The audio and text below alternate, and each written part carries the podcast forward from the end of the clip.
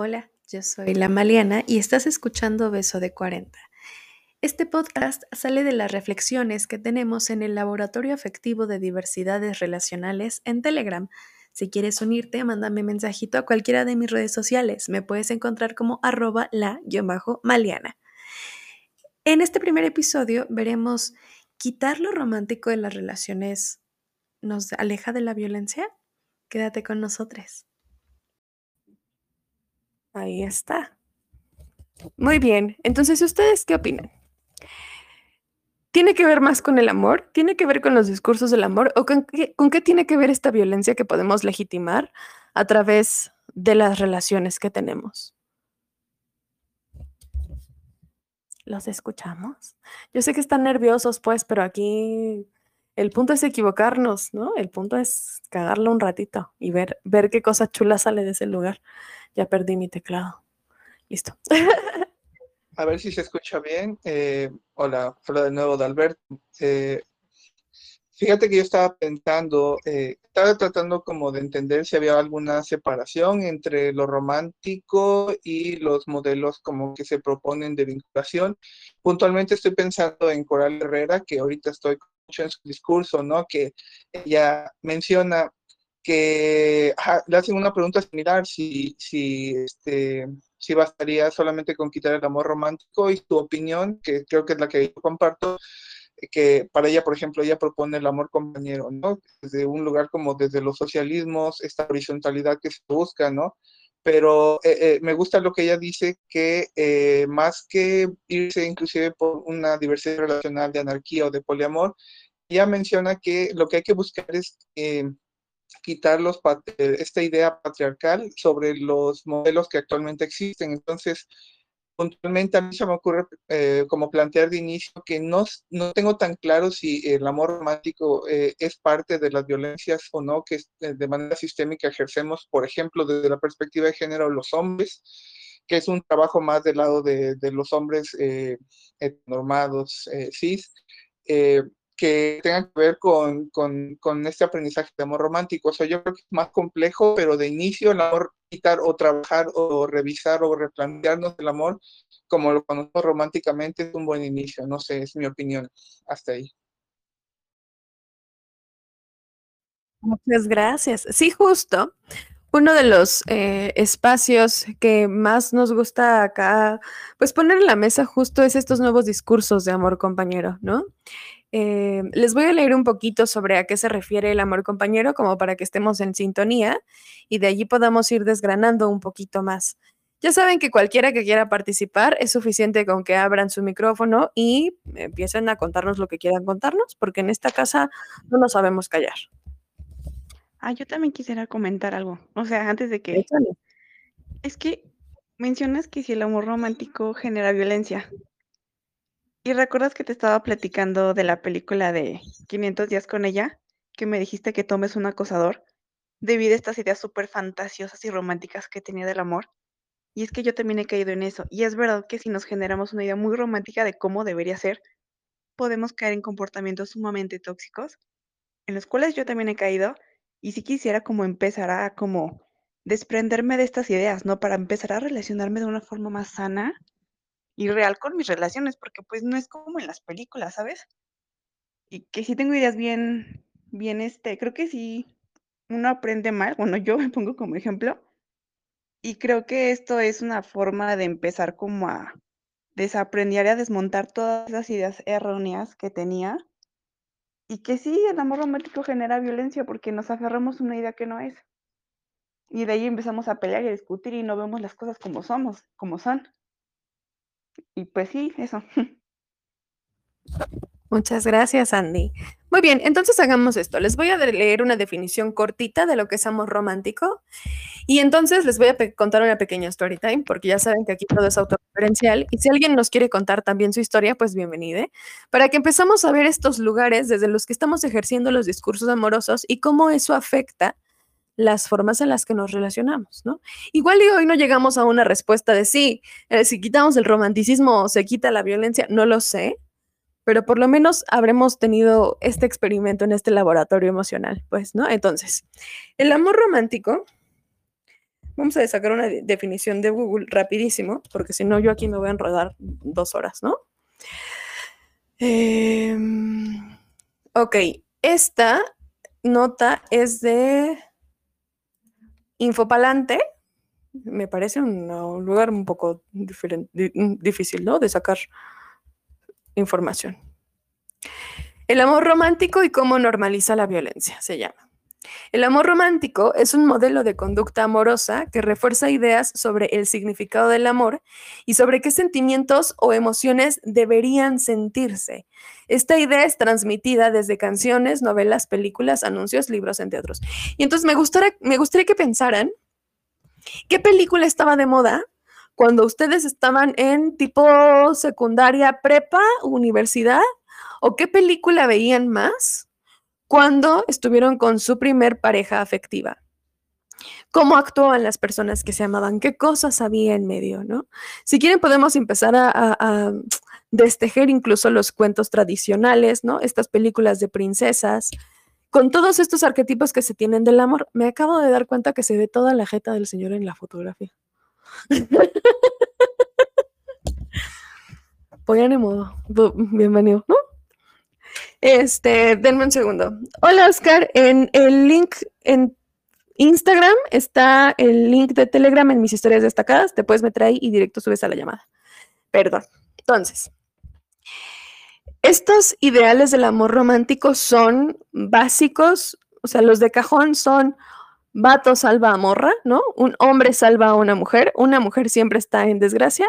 Y recuerdo esta escena perfecta de Hércules y Megara, ¿no? Donde Megara está siendo atrapada por un centauro y entonces llega Hércules y le dice, eres una damisela en peligro y te vengo a salvar y, ella dice, soy una damisela y estoy en peligro y no te necesito, ¿no? Y entonces estos lugares donde se supone que las mujeres no podemos aspirar a absolutamente nada, sin ese espacio en el que coincidimos con los hombres y desde la salvación de los hombres, establece la primera pauta para el amor romántico.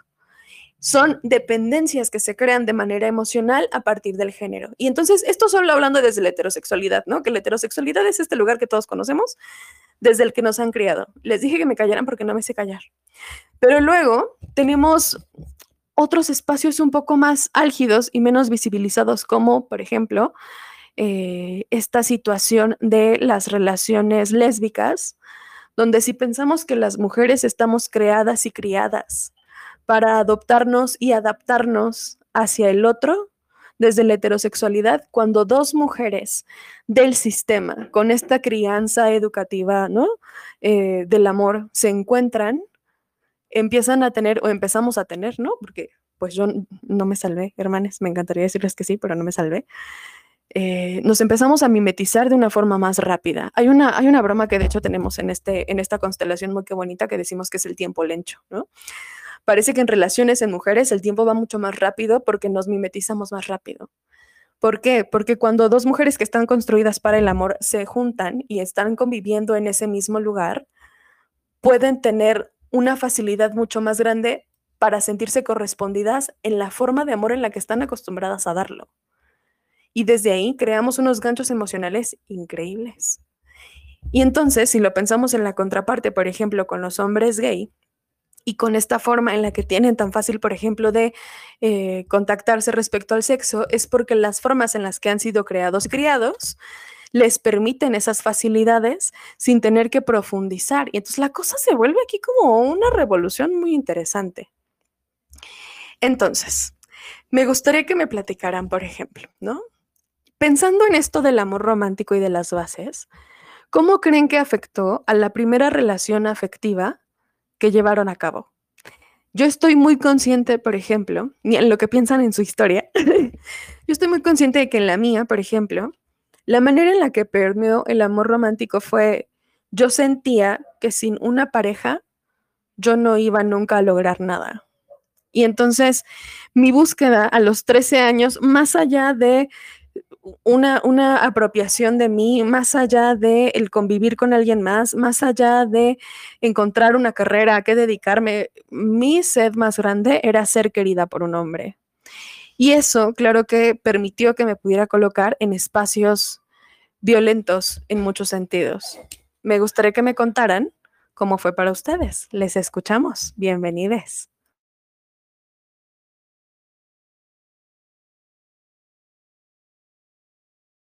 Y ahorita nadie. No, muchas gracias.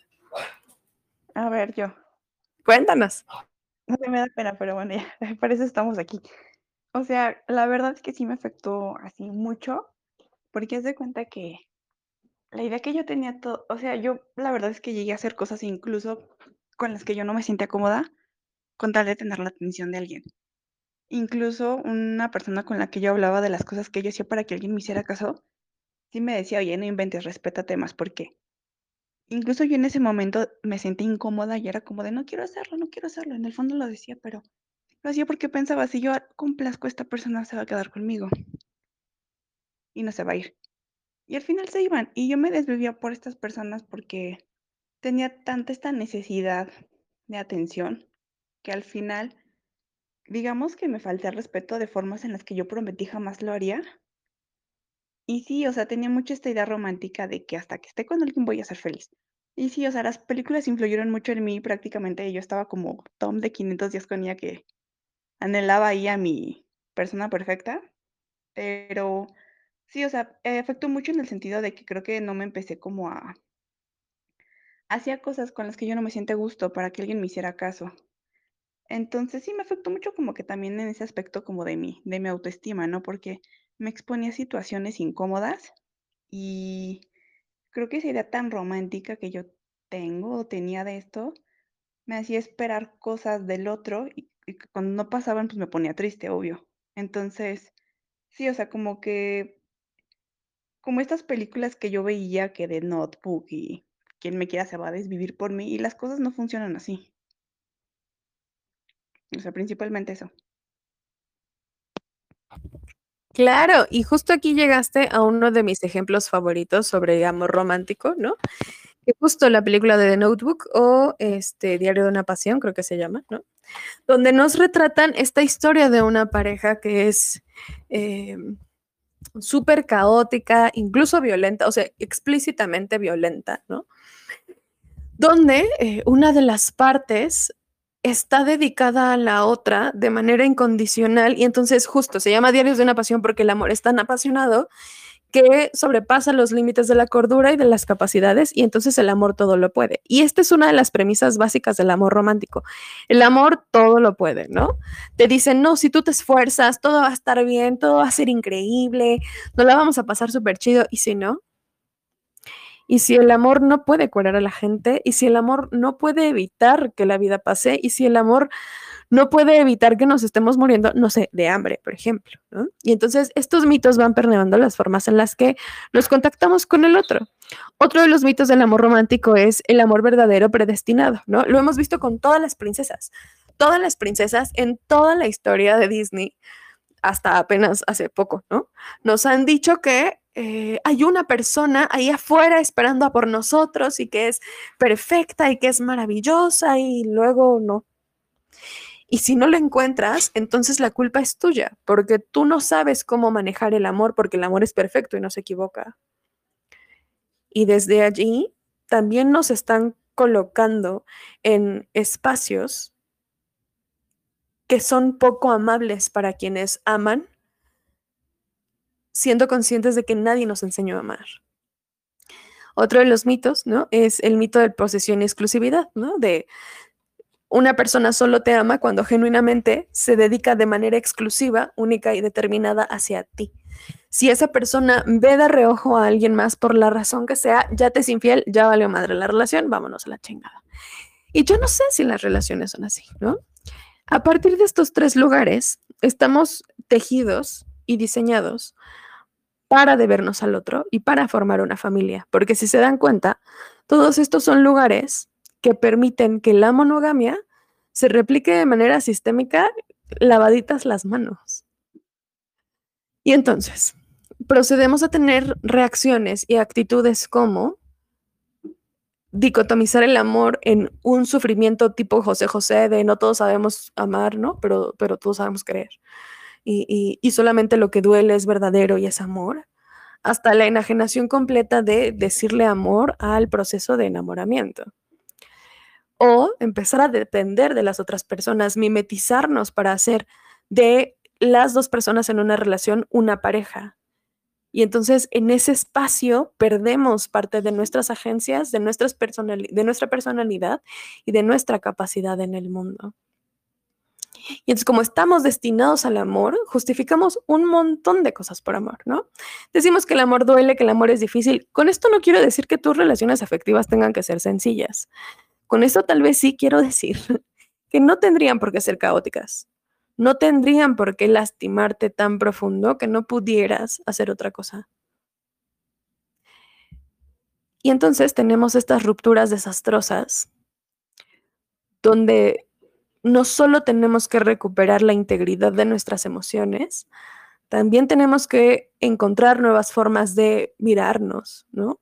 Esto que le llaman el glow up, genuinamente creo que no es otra cosa más que reapropiarte de ti, reconocer que eras una persona singular y no una mitad de una pareja. Y es súper difícil. ¿A alguien más le gustaría contarnos su historia? la trágica historia de Candy de Arendira? yo solo quisiera añadir que respecto al amor siempre tiene que ser sacrificio. Y es que hasta como mamá, si no te sacrificas por tus hijos, pareciera que no los quieres. Todo, todo con respecto al amor tiene que ver con sacrificio. Y eso es lo que mm, tal vez no te deja ser como quisiera. Y justo porque el amor se concibe como un bien más allá de nosotros, ¿no? Como este bien inmaterial que lo necesita todo. Y miren, yo no sé, o sea, ya para empezar a patear aquí puertas y pisos, yo no sé si queríamos ser parte de algo que nos necesita incompletos. ¿Alguien más nos quiere contar algo? Voy a dar rapidísimo avisos a TikTok. Les escuchamos.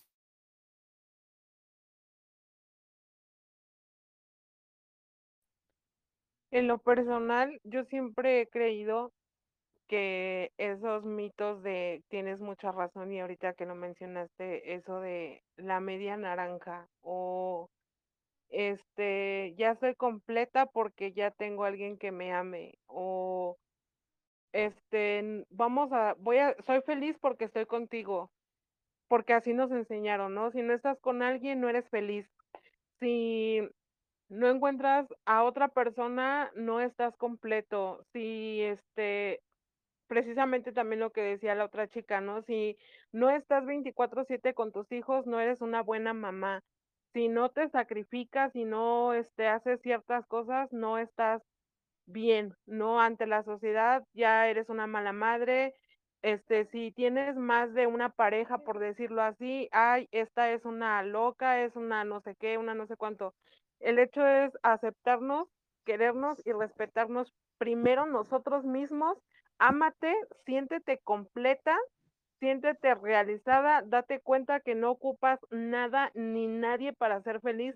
Y en ese momento es cuando ya puedes decir, ya puedo buscar, ya puedo tener afectos porque ya sé mis límites, ya sé, ya me conozco, ya me amo, ya entiendo que no, no soy la mitad de nada ni la mitad de nadie soy completa para mí misma, me amo y en ese momento vas a poder saber el poner un límite cuando te lastiman, porque porque llega un momento en el de que es que me puso el cuerno, pero lo amo y lo perdono. Este, o no le gusta que me vista así y pues como lo amo no me visto así o cosas así. Entonces es como que perdemos el respeto a nuestra persona y empezamos a dejarnos manipular por el resto de la gente siento que primero para poder tener un afecto tienes que amarte a ti, sentirte lista tú, completa tú y ya posteriormente pensar en si puedes o no tener hijos o en si puedes o no tener un afecto. Oli. Adelante, adelante. Ay, perdón, ¿cómo están? ¿Cómo están? buenas noches. Este, yo nada más quería eh, como preguntar alguna cosa sobre el tema de eh, tener que amarte a ti mismo ante, o sea, para poder amar a alguien más. este, tengo, o sea, tengo como un tema ahí con, con esa eh, afirmación, pero me gustaría que, que, nos explicara Mali y, este, y otra cosa.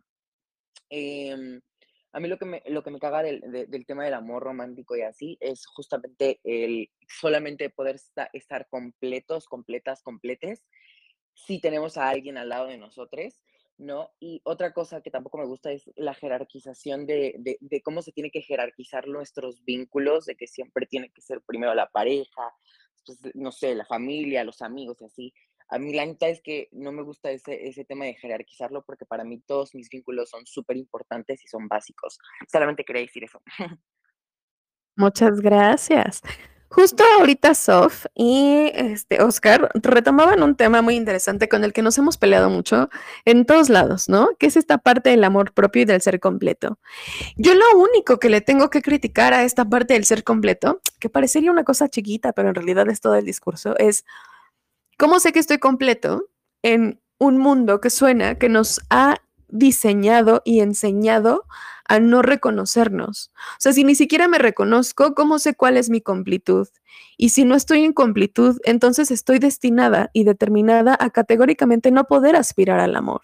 Y a mí esto me parece peligrosísimo, porque habemos quienes tenemos la facilidad de, bueno, acceder a estos lugares, ¿no? Y entonces nos compramos libros de amor propio y a ti te vale verga cuál sea mi belleza y la chingada. Pero y las personas que no pueden deambular por esos lugares de privilegio se quedan rezagadas categóricamente a no poder ser amadas. Y entonces, parte de lo que justo las diversidades afectivas proponen es, no quieren que te hagas no monógamo, o sea, no quieren, las diversidades afectivas no quieren que tengas 80 novios, que si es lo que tú quieres, bueno, a nosotros nos tiene que valer verga. Las diversidades afectivas lo que desean es que tú puedas encontrar otros espacios donde te des permiso de ser amade de maneras distintas y puedas encontrar en esas diferencias de amor las formas, prácticas y espacios que te permitan desarrollarte plenamente y en consecuencia amar y ser amade plenamente. El problema del discurso del amor propio como la completud es este. ¿Cómo sabes que estás completo? Y para quienes no podemos estar completos, y es aquí donde decimos a veces que el amor propio puede ser bastante capacitista, para las personas que tenemos trastornos mentales o enfermedades crónicas, esa completud es inalcanzable, inaccesible e imposible. ¿Qué pasa con nosotros?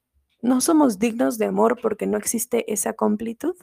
Por aquí en el chat de Telegram nos dice Mágica que además socialmente también hay un sesgo y una especie de aislamiento de las personas que no tienen una pareja. Y de esto platicábamos en un taller y se los, se los chismeo también, pues. Decíamos que eh, hay organizaciones de, de, fiestas y de estos lugares. Muchas gracias a la producción. Muchas gracias, producción. que existen estos lugares, ¿no? Por ejemplo, bodas, a las que hemos asistido algunos de los adultos que estamos en el taller, donde si no tienes pareja, no puedes llegar a la fiesta, porque se te ve como un peligro para las otras parejas. Y entonces, híjole, cómo estas conformaciones de moléculas nos permiten o no participar en ciertos lugares. Es como si sin el concepto de pareja no valiéramos. Y a su vez, todos los discursos del amor, ¿no? La amistad, las parejas, la familia, la maternidad, las hermandades, te necesitan sacrificado y roto para que puedas ejercer el amor. ¿Por qué tendríamos que estar ahí para poder ser amades? Entonces, ¿alguien quiere platicarnos o nos pasamos directito a esta parte del amor compañero para retomar, ¿no? Lo que decía hace rato Adal.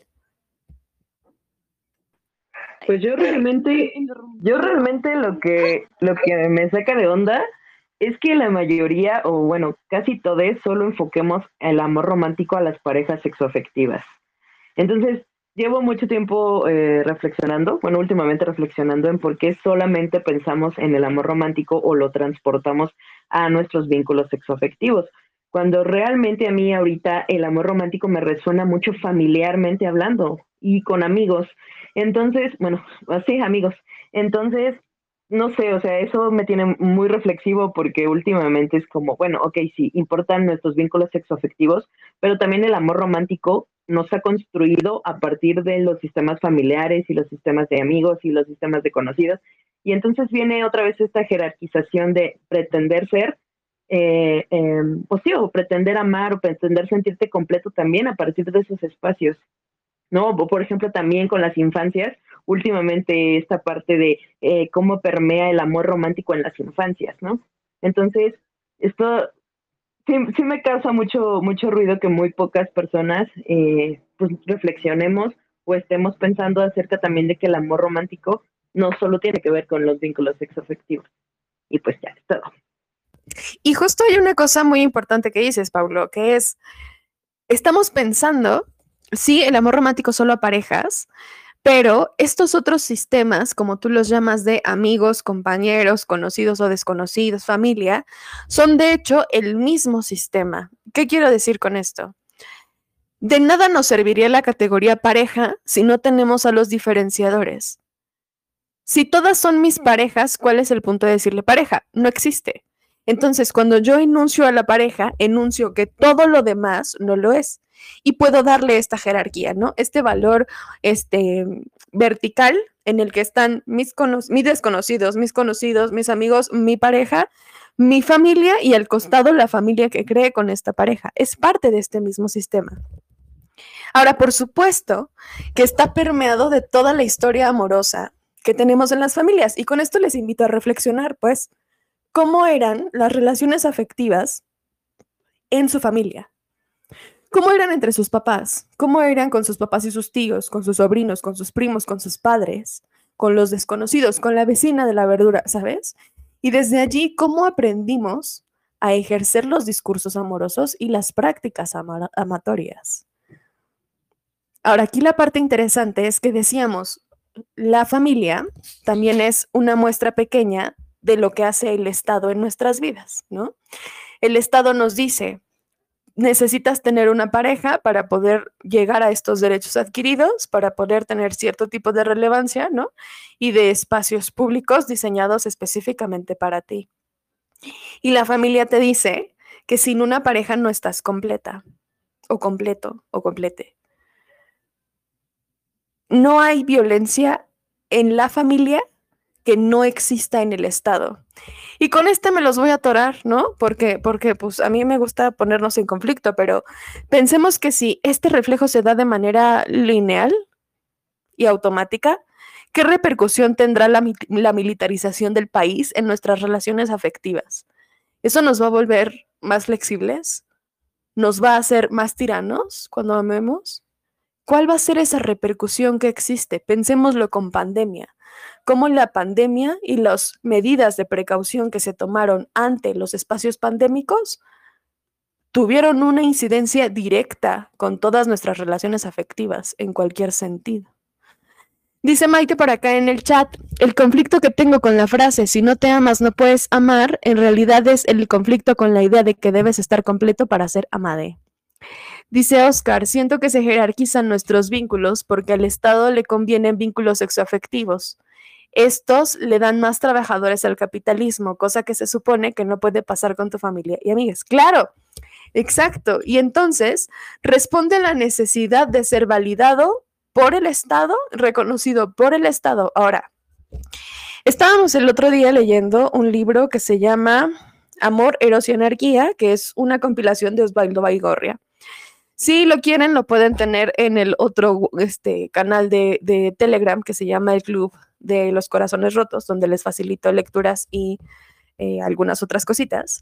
En este texto nos decía, si nos damos cuenta que las, los registros civiles de matrimonio básicamente son el pase de lista de las nuevas familias que pueden tener hijos o que podemos contabilizar a la gente que va a tener eventualmente hijos.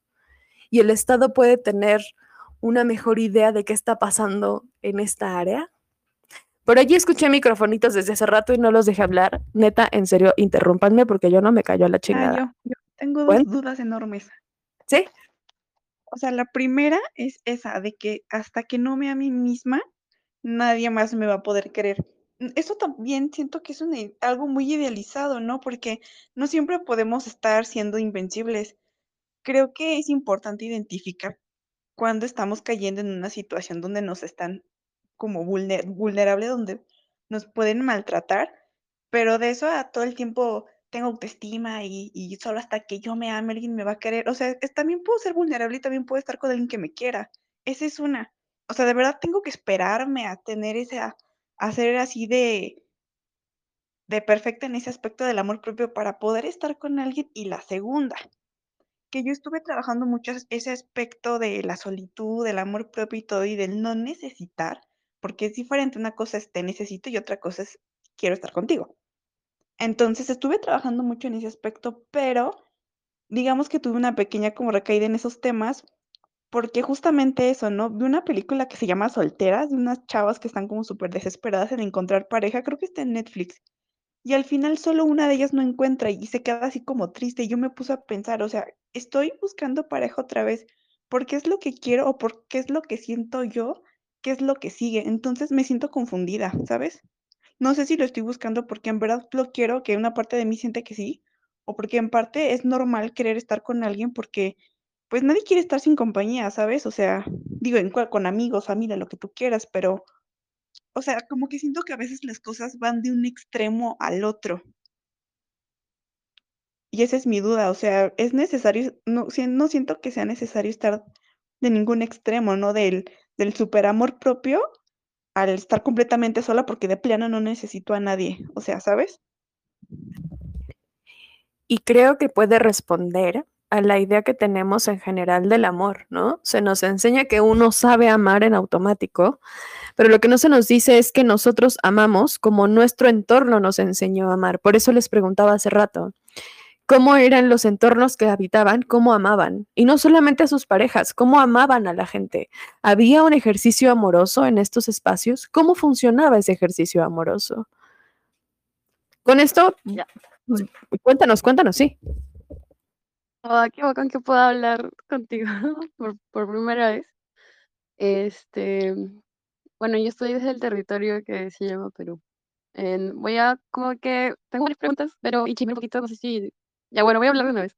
Lo que, lo que mencionas sobre cómo es eso es muy, muy real, porque en la crianza, desde nuestras infancias, vemos ya esta pareja, nuestros papás, esta pareja, nuestros abuelos, esta pareja, los tíos. Por ejemplo, en mi caso fue que las personas que supuestamente debían cuidarme y darme ese amor y enseñarme lo que supuestamente es amor porque están juntas, decidieron estar juntas por amor, me maltrataban o me manipulaban o me chantajeaban, pero como yo soy una infancia no me daba cuenta, pero esa era como que esa, esa imagen de amor que me transmitían. Y luego también, por ejemplo, una tía que es cercana, este, la, en las fiestas familiares era, ay, la que está sola y cosas, cosas así. Eh, no llegaban a molestarle, por así decirlo, con que es lesbiana, porque, no sé, pero sí le molestaban de que sí, está solterona y todo eso, ¿no? Pero en, eh, eh, ya como, eh, esa es la crianza, ¿no? Como lo que se estaba respondiendo, ¿no? ¿Cómo es esa dinámica, ¿no? De que, esa dinámica de que te enseñan, supuestamente, te enseñan, ¿qué te enseñan? Que te enseñan que las personas que te cuidan, ya bueno, ya estoy repitiendo la historia, por disculpa. Lo otro es esa, ese bombardeo social de que, sí, ya estás rota, necesitas que te, que te, que te que te curen, ¿no? Que te, que te arreglen. Y no, aparte, ahora que lo pienso, también tiene que ver con la religión católica, porque es como que, uy, naces desde el pecado y, tienes que verdad buscar un perdón. O sea, yo, o sea, que, a, primero, ¿a qué hora pequé y a qué hora me rompieron que tengo que estar buscando a alguien que me, me, que me, que me arregle, ¿no? Y después ya en la adolescencia es como que pucha, todo el mundo, o sea, eh, ya sea por eh, la hegemonía de la belleza y todo eso, todo el mundo tiene atracción con alguien y, por ejemplo, yo no, porque yo siempre, yo recién ya en la adultez me di cuenta que nunca iba a encajar en lo que es la delgadez, o yo soy marrón, o mis facciones son como que más andinas y no es, es diferente a lo que hay una, por ejemplo, en mi país eh, hay mucho racismo hasta ahora, solo que ahora es más como que un racismo friendly, ¿no? que pasa piola pasar piola es como que, uh, no somos racistas porque acá hay una persona marrón en tal, en, tal, en tal programa de televisión en Canal Nacional. Bueno, entonces es eso, no es como que, oh, ellas, o sea, eh, ah, y en ese tiempo también es como que yo ahora me, me costó reconocerme como una persona no binaria, pero en ese tiempo yo he sido criada y he creído, he crecido como una mujer cis. Entonces, en ese tiempo también es como decir, uy, ellas sí, ellas sí pueden, ellas sí merecen amor, ellas sí han tenido esta pareja y yo no. Debe ser porque soy, porque, o sea, porque soy gorda, o porque soy marrón, o porque no tengo estos rasgos de belleza, ¿no? Eh, pero al mismo tiempo, no sé, no sé, o sea, ellas mismas, o sea, digo ellas como mis compañeras de colegio, mis compañeras de, de universidad, más que nada, ¿no? Eh, y, mientras yo repercutía también este machismo, ¿no? Entonces, este, estas ideas machistas, mejor dicho, este, también no era como que, uy, la mejor relación, sino que era también repercutían lo que se ve, lo que veían en la sociedad y sus propias familias, ¿no? Y ahora a lo que iba, y no sé, qué desearía compartir también, es que eso es lo que dije, ¿no? Que he sido criada como una mujer cis y hasta cierto punto de mi vida, incluso ahora como una persona binaria, también eh, puedo llegar a repercutir machismo. Entonces, eh, cuando hay personas que dicen, no, solo es, o bueno, desde el punto de no machismo contra feminismo, o el feminismo solo de las mujeres, es como que no, porque, o yo como persona no binaria que me ha costado, también lo he repercutido. Eh, otra cosa más, perdón que chisme tantas que siempre quise hablar contigo. Eh, la cosa es que, em, por ejemplo, yo desde, por ejemplo, ya tengo 26, a los, desde los 18 como que me entré en la anarquía, el pan y toda esa weá, pero fue así como que irme contra la pared y mis relaciones siempre fueron tipo o abiertas, pero eh, tipo era, uno me decía, ah, sí, es abierta. Y me decía, entonces, y yo le decía, entonces puedo salir con más gente. Y me decía, bueno, sí. Y entonces le ah, voy a salir. Y ya pasó el tiempo, le decía, oh, voy, a salir. Y se molestaban. me dejaban de hablar como tres días y luego era como que, o sea, porque estamos, algo que yo tampoco no, no conocía, porque yo siempre había visto el, la monogamia, ¿no? Pero mí, por ejemplo, mis padres se separaron, entonces dije, por algo la monogamia no funciona. Eh, eh, entonces fue, fue un avance muy, muy, ¿cómo decirlo? Muy irme, a la, irme contra la pared y, y, y, tratar de, ah, no, no, no, ¿qué, ¿qué, está pasando? ¿Qué está pasando? Llegué a un punto a tener una relación abierta con un hombre cis, donde fue totalmente crítico, yo casi me mato porque eh, yo no sabía, por ejemplo, que tenía depresión, y, o sea, crónica, ¿no? Diagnosticada, y esta persona tenía TLP, entonces era como que era Mm, no justifico nuestras acciones, pero tampoco era como que yo cedí tanto solo por también repercutir esta idea de que esto no, la, que me tienen que arreglar, que alguien está ahí para mí, que me tiene que arreglar. Y yo cedía y sentía como que tengo que hacer cosas para que esa persona me quiera y no, y no se vaya y me sane.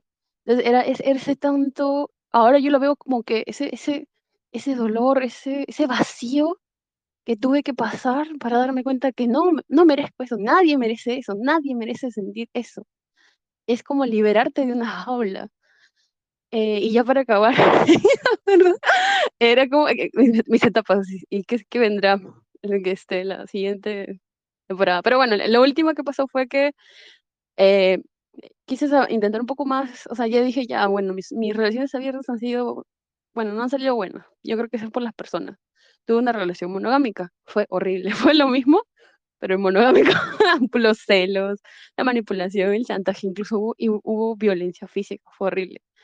Eh, ya de ahí, ya como que dije, ya fue, ya.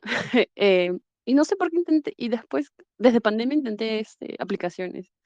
No sé si ya has hablado de esto, pero bueno, conocí a alguien hace como dos años y bueno, yo soy una persona bisexual, pero que sea bisexual no quiere decir que diga, no, solo hay hombre y mujer, sí, sí, no, sí, no. O sea, pues, eh, mm, personas trans también son consideradas, personas no, no binarias, o sea, también es un tema que siempre quiero dejar en claro, ¿no?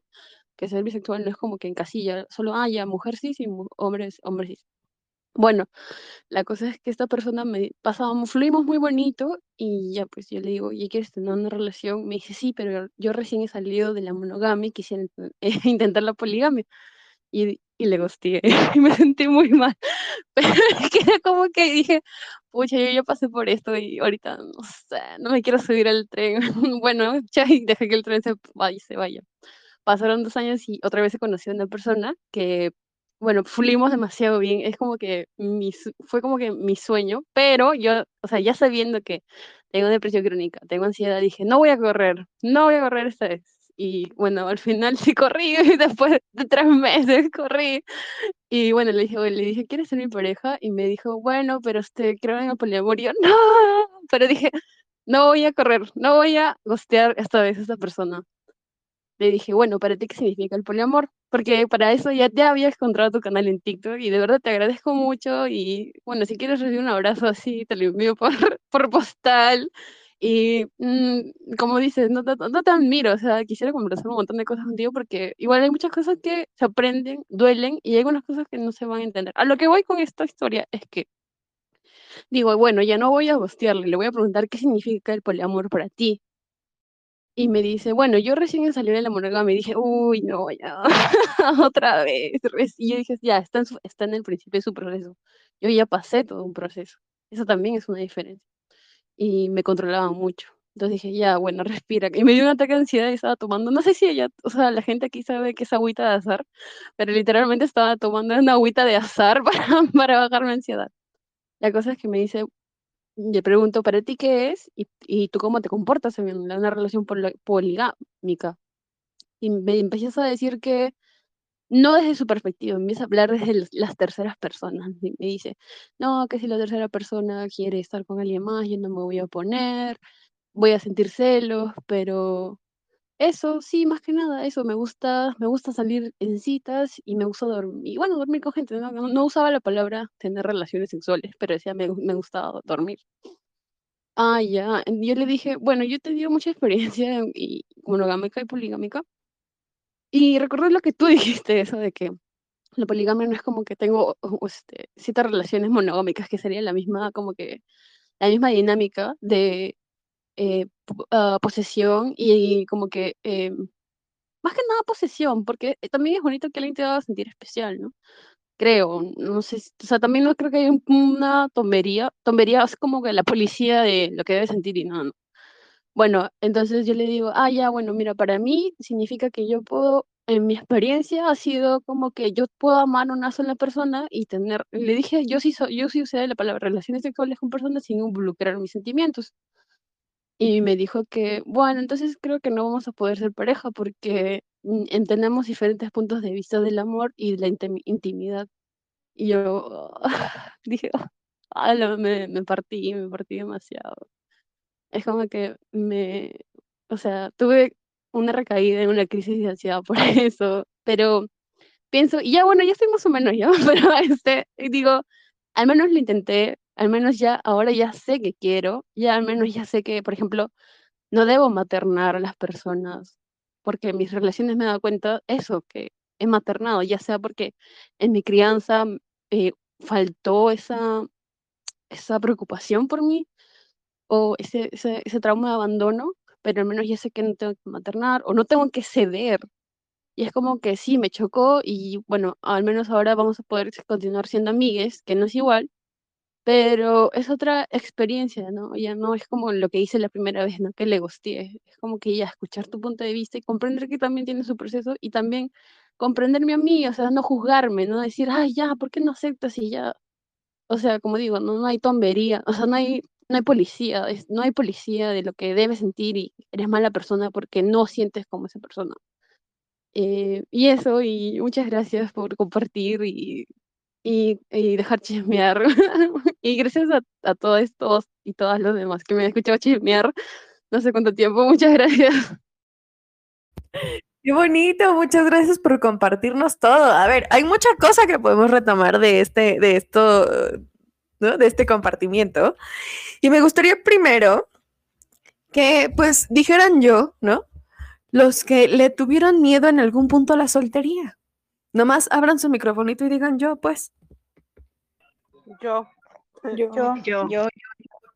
Yo. Así me, me dijeron, ¿no? Llegas, tienes que...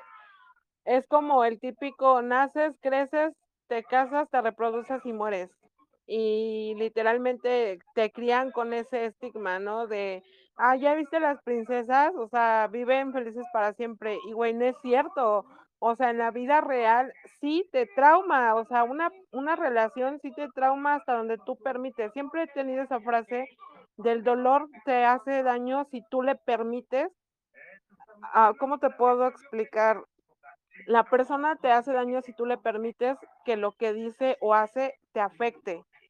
Y sí es cierto, ¿no? O sea, todos crecimos con el, eres mujer, te tienes que casar con un hombre y tienes que vestirte de rosita, de falda, maquillarte y la chingada. Y llega un momento en el que dices, güey, pero es que yo no quiero esto. O sea, yo no quiero esto. O sea, sí me gustan los hombres, pero, güey, también me gustan las mujeres y me siento bien estando de, de, ambas partes y me siento bien en una relación así, o sea, en una relación donde puedo compartir con más personas lo que yo soy y poder sentirme estable y conforme y que las mis afectos se sientan estables y bien conmigo y qué chingón, ¿no? Pero, eh, pero la familia es como de, ¿ya viste? O sea, ¿qué es eso? Y, y te empiezan a señalar y, y, y qué culero de, de, de, cuando te dijimos que no estuvieras soltera, no nos referíamos a que anduvieras con tres o cuatro, ¿no? Y te empiezan a señalar de la manera más fea posible y entonces es cuando empiezas a entrar en conflicto contigo mismo o misma. Empiezas como de, estoy haciendo bien y, y si mi familia tiene razón y si la sociedad tiene razón y si, y si esto está mal y si yo tengo una niña de 15 años y si lo que yo estoy haciendo es un mal ejemplo para mi hija y si esto, o sea, me, me entraron mil estigmas, o sea, te juro. Y ahorita que ya lo pude procesar, porque yo también comparto, de hecho, tengo, estoy tomando medicamento porque eso, tengo ansiedad y tengo depresión crónica ya este, establecida, ya dictaminada. De hecho, tengo este, terapias psicológicas y psiquiátricas pero cuando pude externar con alguien más que fuera de mi familia, pudo haber, pudo decirme, si esto te hace bien, te hace estar, es, o sea, ¿cómo, ¿cómo explicar? Te da felicidad, te da paz, te da calma, te sientes bien, estás estable contigo mismo, entonces ve, búscalo, disfrútalo, vívelo, gózalo, súfrelo, o sea, que no te importe el que la gente o el que la familia te diga, no, tú eres mujer y te tienes que casar con un hombre, porque así lo dice la sociedad. Y tienes que esto y tienes que, o sea, cuando sales de ese estigma y entonces dices, sí puedo estar soltera por un año, dos años, pero también puedo estar con dos, tres personas con las que estamos de acuerdo en tener esa, esa relación polígama y podemos estar bien todos, o sea, es lo, lo más pleno posible. Y también aclaro que está chido cuando te da el bajón y, y, disfrutar también tus momentos de tristeza, ¿no? Y también disfrutar tus momentos de, güey, hoy no, hoy no me siento bien y, y está bien y es válido, o sea, no decir, ay, ¿por qué no me siento bien? No, no puede ser, o sea, no, en vez de culparte y en vez de buscar a, a quién echarle la culpa, disfruta también el no estar bien, el, el siéntete cómodo con tu no estar bien, porque no siempre vamos a estar bien, y menos cuando padecemos de depresión. Entonces es como que no siempre puedes ser positiva, no siempre puedes estar estable emocionalmente y principalmente en los sentimientos, pero está chido pues disfrutar, disfrutarnos en todas nuestras etapas y poder decir, sí, estoy soltero, sí, estoy en una relación, sí, es monógama o, poli o, no, pero pero estoy bien, estoy tranquila, estoy disfrutando de mí y a eso me refiero yo con la aceptación. Y con, a eso me refiero yo con el amor propio, o sea, no me refiero a que, ah, sí, y eso siempre positiva y siempre me levanto y me visto bien y, y ah, yo estoy plena con toda la sociedad. No, o sea, me refiero al amor propio, acéptate también con los momentos y con tus defectos y con tus con tus todos. A eso me refiero con aceptación, no el, el ay, siempre tengo que ser positivo, sino la aceptación de, güey, tengo el mal hábito de siempre dejar mis calzones colgados en la regadera y ¿cuál es el problema? Porque ese es mi mal hábito. O sea, me acepto así y mi pedo, eso soy yo. No, o sea, me, me, me causa así esa parte un chingo de conflicto de que siempre nos crearon en esa incluso desde la escuela, ¿no? En la escuela también te dan esa clase de cuál es el, no me acuerdo cómo le llaman, ¿no? El, el, el ciclo de la vida. Naces, creces, te reproduces y mueres. Güey, no siempre tiene que ser así. Gracias. Muchas gracias, Sof. Ok, eh, por ahí veo otro microfonito, pero no veo quién es. Cuéntanos antes de que yo empiece a hablar, porque ya saben que yo no me callo.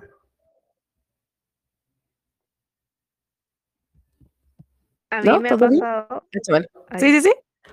A mí me ha pasado que le tengo miedo, o sea, le he tenido miedo a las dos. O sea, como al tener una relación y durante muchos años huí de las relaciones eh, amorosa, sexoafectiva y todo. Y eh, también le he tenido miedo a estar soltera, pero el estar, o sea, el estar soltera o el estar sola sin ningún tipo de relación o vínculo sexoafectivo, eh, siempre es como por, por la presión que me han puesto, ni siquiera mi familia, porque mi familia, en el, o sea, igual son súper, aún lo siento, son súper liberales para las cosas. Yo, yo tengo, o sea, yo nací en un, en un círculo de privilegio en, en ese sentido, porque, eh, no sé, mis papás se separaron, por ejemplo, y mis papás son amigos.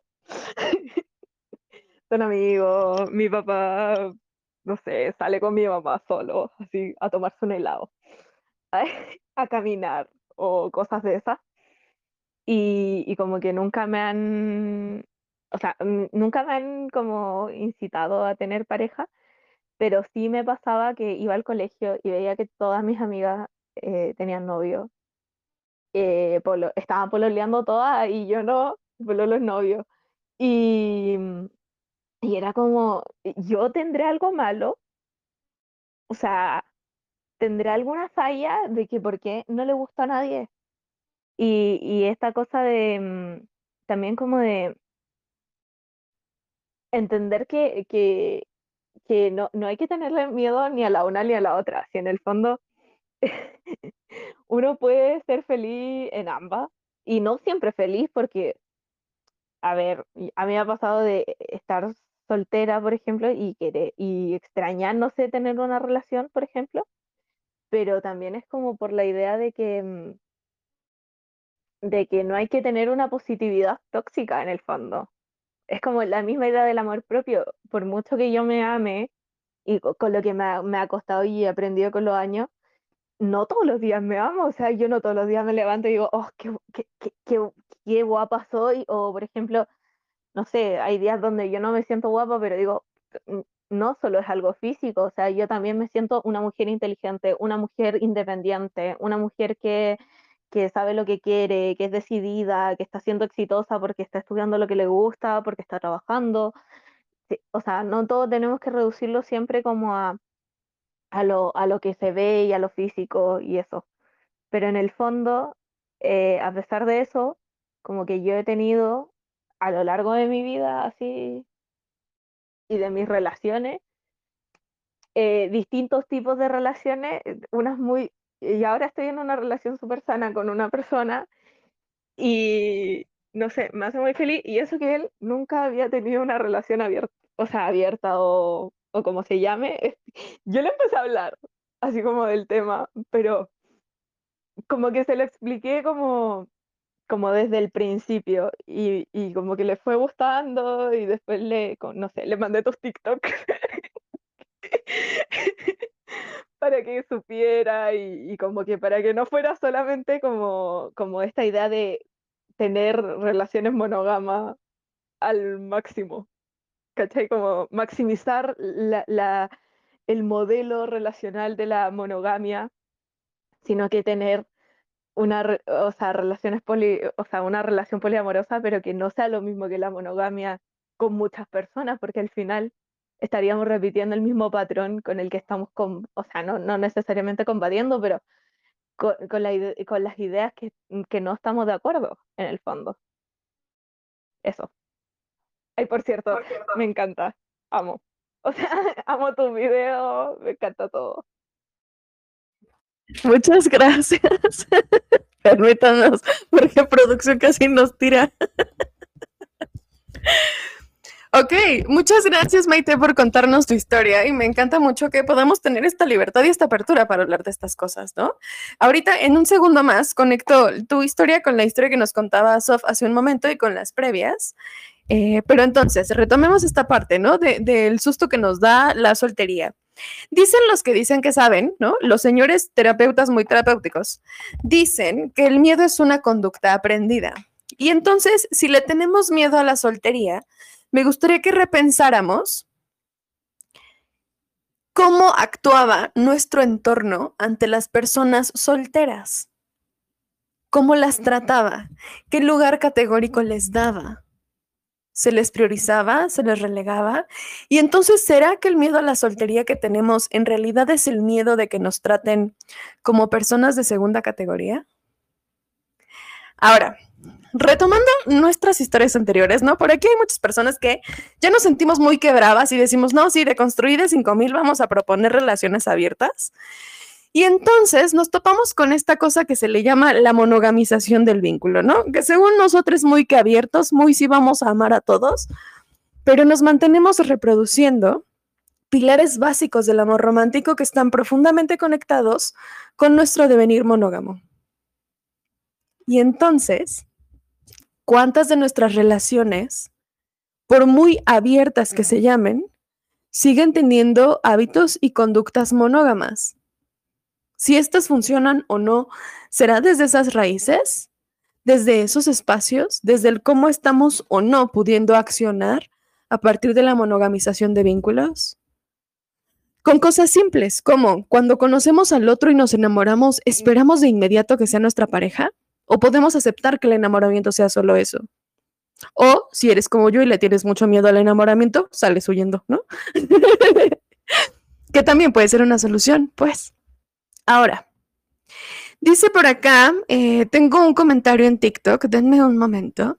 Dice por acá Sandy que el conflicto que ella ve es que el amor romántico, la, lo voy a leer como está literal. Dice Sandy, el amor romántico a mí me ha dejado rota y cuando creo que ya aprendí la lección, el amor romántico es el que me vuelve a pegar todos los pedacitos y pum, me vuelve a romper. Y entonces estas dinámicas son justamente las que nos mantienen dentro del ciclo de violencia amorosa del amor romántico. Ahora les voy a decir una cosa. Respecto a la completud y toda esta cosa que hemos venido debatiendo, desde el psicoanálisis hay una cosa que se le llama la herida, ¿no? Que es la falta y la ausencia, básicamente. Y entonces nos dicen que todas las personas tenemos de 5 a 7 heridas básicas que compartimos, entre las que están las de humillación, las de abandono, ¿no? Todas estas que estamos viendo en TikTok rolando por todos lados. Y una parte de empezar a establecer nuevas relaciones es asumir que no somos seres completos porque tenemos alguna herida trascendente, que probablemente viene de la infancia o de un evento traumático. Si todos estamos rotes, eventualmente tendremos que aceptar que no vamos a poder estar completos, ¿no? ¿Qué pasa si les propongo este nuevo espacio? Esas heridas son perpetuadas por el sistema capital y por el sistema cultural amoroso para mantenernos haciendo parejas, para seguir produciendo. Porque a partir de que estás herido, buscas quien pueda taponar esa herida y entonces nos vamos enamorando de manera descartable, categorizable, ¿no? Y simultánea, ¿no? O, serial de lesotres. Al sistema le funciona que estemos rotos. ¿Cómo replanteamos ese espacio de la completud? La solución es aceptarnos rotos y tejer desde allí. La solución es buscar la completud. ¿Qué sería la completud? ¿A quiénes incluiría esa completud? Porque esto, ¿no? Retomo un poco que pensar en el estar completa, estar tú una misma de construida 5000, puede llegar a ser un discurso sumamente capacitista. Y entre ello, pues, un discurso de clase, racial. Y entonces, uff, nos podemos meter aquí a aprietos simples, ¿no? no más por de pronto. Luego entonces, vamos a leer un poquito de qué es el amor compañero, para poder ver qué está pasando con esta contraposición al sistema y si es que en ese lugar podemos proponer nuevos lugares, ¿no? A ver si encontramos más preguntas para ver si podemos mantenernos dudando de nuestras prácticas amorosas. Dice por acá, este texto es de Coral Herrera, entonces se los paso al Telegram de libros para que puedan consultarlo. Dice, el amor compañero es un amor para celebrar, para aprender, para luchar por nuestros derechos, para ayudarnos, para creer, para organizar nuestros recursos, para construir normas propias, para destrozar las antiguas estructuras que nos oprimen. Este amor compañero está basado en el respeto, el buen trato, la ternura, honestidad, la generosidad. Y aquí, pues ya saben que yo, pues unos pedillos, ¿no? La voy a empezar a hacer de pedo. Hay como mucho para, ¿no? O sea, pareciera que todos los discursos del amor están instrumentalizados para llegar a algún lugar o para servir a algo. ¿El amor tendría que servir para algo? ¿Tendría que ser un instrumento? Te escucho, por ahí escucho un micrófono más rápido del oeste. Cuéntanoslo todo. Que ya no dice. bueno, si no toman la palabra, ah, ya. Sí, no. Ah, bueno. ok, nada, pues justo regresaste al tema del amor romántico y sobre si el amor tiene que servir para algo. Yo estoy de acuerdo contigo en cuanto a esta postura de ternura radical, que yo la conozco de un movimiento más artístico como propuesta, una comunión entre eh, los distintos feminismos, ¿no? Como encontrar puntos de encuentro, como ser más transversal y y, no tan conflictivo. Yo creo que el amor no tiene que servirnos para algo, sino más bien como que es una forma de acompañamiento tal cual. Digo, eh, estoy de acuerdo con estos planteamientos sobre el amor romántico, inclusive vínculos afectivos. Creo que eh, la discusión de las violencias del amor romántico aplican justamente hacia todas las formas de vinculación afectiva que podríamos llegar a tener, llámese amistades o familia, ¿no? Por ahí creo que este Oscar estaba planteando eso, nada más como anotarlo, que yo comparto la idea de que eh, el amor romántico eh, participa en todos nuestros vínculos. Y desde ese lugar, tú preguntas que si el amor tiene un fin, yo creo que no, más bien es como este ejercicio de socializar y de eh, ejercer nuestro afecto hacia quienes están con nosotros por el simple hecho de ser personas. Yo estoy de acuerdo con esa postura de tratar a cualquiera desde respeto, desde ternura, no por un fin, sino porque es un ser humano y, revisarnos justamente desde ese lugar, sin esperar como eh, un, algo en retribución. Creo que el ejercicio va más por allá, o sea, de, revisarnos cómo nos estamos acercando al otro y, y plantearnos justamente... Eh, eh, todo, todo lo que hemos aprendido con respecto a, jerarquías y al valor de, los vínculos como algo pragmático. Es mi opinión. Muchas gracias, Adal. Por ahí vi el otro micrófono más rápido del oeste. Cuéntanoslo todo. Hola, Maliana. Eh, yo, eh, desde el otro, bueno, hace ratito que hiciste la pregunta de qué es mejor o qué podría funcionar más al sistema si estar en falta o completo. Yo siento que Ambas, pero dependiendo de cómo lo veas, porque siento que al sistema le sirve si estás completo, porque es como esta cuestión del amor propio, el glow up, como de si estás completo, le sirves para el gimnasio, para el estándar de belleza, para el ser positivo, amar la vida y siempre súper feliz, ser productivo, gran trabajo, todo perfecto, ¿no? Viajes.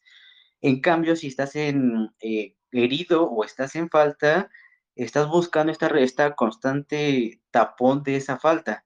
Yo he estado, ah, yo, yo estudié psicología y me he interesado mucho en el psicoanálisis y cuando dijiste esto de la falta, algo que me encanta de eso es que la manera en que se ve no es que haya algo que pueda taponar eso.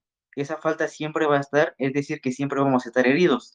La cosa es cómo es que vamos a manejar esa herida si estamos manejando esa herida para volvernos completos, ya sea con una pareja, con un trabajo, la vida, o si vamos a manejarnos por la vida de una manera en la que, pues, estando heridos, vale verga todo porque, pues, no vamos a encontrar nunca la manera de estar completos. Entonces, allí es cuando yo siento que muchos agarramos el amor como este tapón porque siempre estuvimos con Disney, con las películas, y en mi caso, digo, eh, no hay muchos antecedentes de parejas LGBT en, en Disney, hasta apenas, pero siempre te, te familiarizabas con ese tipo de, de, relaciones heterosexuales, cisgénero, y hoy en día cuando salen este tipo de relaciones, por ejemplo, eh, llámame por tu nombre, es como, uy, lo mismo, lo mismo, el mismo tipo de temas, y siento que es muy complicado cuando te quieres deshacer de esta idea del amor romántico. Me pasó que hace, tu, hace dos, tres meses tuve una ruptura y ha sido como un ir y, ir y venir entre este discurso del amor romántico y no, porque por más que intentas salir, como que te agarra y no te suelta, aunque te lastimes, como de lo tienes ahí. Y yo siento que la cuestión del amor la deberíamos ver no tanto como un fin o como una manera de, como algo tangible o algo que podemos llevar a cabo, que podemos, eh, ¿cómo decirlo? Como definir completamente. Yo siento que la idea del amor debería ser el movimiento, como que el amor no sea eso a lo que quieres aspirar, sino a eso que te que te, que te hace algo en la vida, pero te hace seguir adelante y que hay muchas otras cosas que se relacionan, pero que a final de cuentas ninguna de ellas va a llegar a ese fin de completud que tú quieres. Entonces siento que es un tema muy, muy complicado porque a la vez te enfrentas que al discurso de la monogramia que no te suelta, te, te enfrentas a tus miedos, a tus fantasmas, a todo lo que está mal en la vida y hay veces en las que simplemente quisieras morirte. Entonces, creo que es un tema muy complicado, pero al menos yo siento que el amor no se debería ver como algo eh, más allá que algo que te impulse a, no sé, a andar en, a sobrevivir en la vida. Más que eso, o sea, no, no, no es tanto como el amor de pareja, quizá de familia, amigos y demás, pero hablar como este fin de tener una pareja, ser súper felices, morir juntos de la mano, eh, siento que también es lo que está permitiéndonos que se nos dificulte tanto hablar de ese tipo de temas, que sean tan dolorosas las rupturas y que a veces no sepamos ni cómo relacionarnos con la otra persona. En mi sueño monógamo no vas a estar hablando, Eric. claro, y entonces, híjole, ¿no? En esta construcción de nuevos discursos amatorios, tendríamos que empezar a ver desde dónde los estamos formando.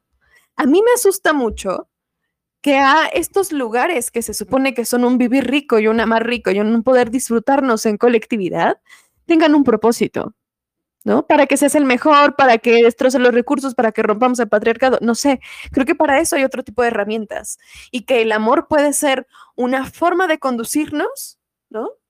Pero no tienen una finalidad. Y entonces a mí profundamente por esto, este discurso particular de los amores compañeros y en general los discursos políticos que se tienen sobre el amor, me causan como mucha picazón en el culo, pues, ¿no?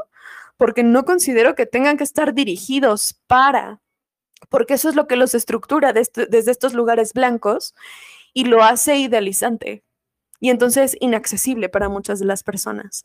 Luego, en esta segunda parte también nos dice, el amor compañero está basado en el respeto, buen trato, ternura, honestidad y generosidad. Y entonces, aquí empezamos a tener mucho más conflictos, porque no se supone que el respeto es una cosa inherente a quienes existimos. Es decir, ¿por qué mi amor se tendría que basar en cuánto te respeto? Este discurso lo que hace, para empezar, es que validemos estos lugares donde la gente dice, solamente a la gente que amo, tomo en cuenta. Solamente a la gente que amo, respeto, y respeto entre comillas. Solamente a la gente que es algo de mí, que me sirve para algo, la trato bien. Y yo no sé si eso puede ser una conducción amorosa, porque si a mí ustedes me lo preguntan, me parece el mínimo necesario para cualquier relación que existe en el mundo. La ternura radical es un poco esto. Tratar bien al otro porque existe o no tratarlo. Porque no nos merecemos, y no sé si merecemos, pues todos tenemos derecho a tener estos lugares a salvo de la violencia sistémica. Y entonces, por más que queramos deshacernos de estos discursos amatorios del deber ser, como que el amor siempre tiene esta reglita, ¿no? Y entonces les pregunto de nuevo, bajo estos pensamientos, bajo este para, bajo este desde, bajo estas condiciones, si el Estado está inmerso en nuestras relaciones personales desde que nos dicen con quién podemos casarnos o no, con cuántas personas podemos juntarnos afectivamente o sexoeróticamente o no. ¿Qué pasa entonces con la militarización del país en sentido de nuestras relaciones afectivas? ¿Qué discurso va a seguir para reglamentar el amor y hacerlo esta herramienta masificada sobre la cual pueden el Estado tener agencia sobre nosotros? Se pone bien difícil. Luego, también dice por acá la comadre, ¿no? El amor compañero en pareja, y aquí ya encontramos otro espacio, ¿no? No existe el amor compañero en sí mismo. Es el amor compañero en pareja. Y ya ahí ya tengo otro atorrón. Consiste en juntarse libremente para compartir la vida el ratito de los ratitos que queramos estar juntos.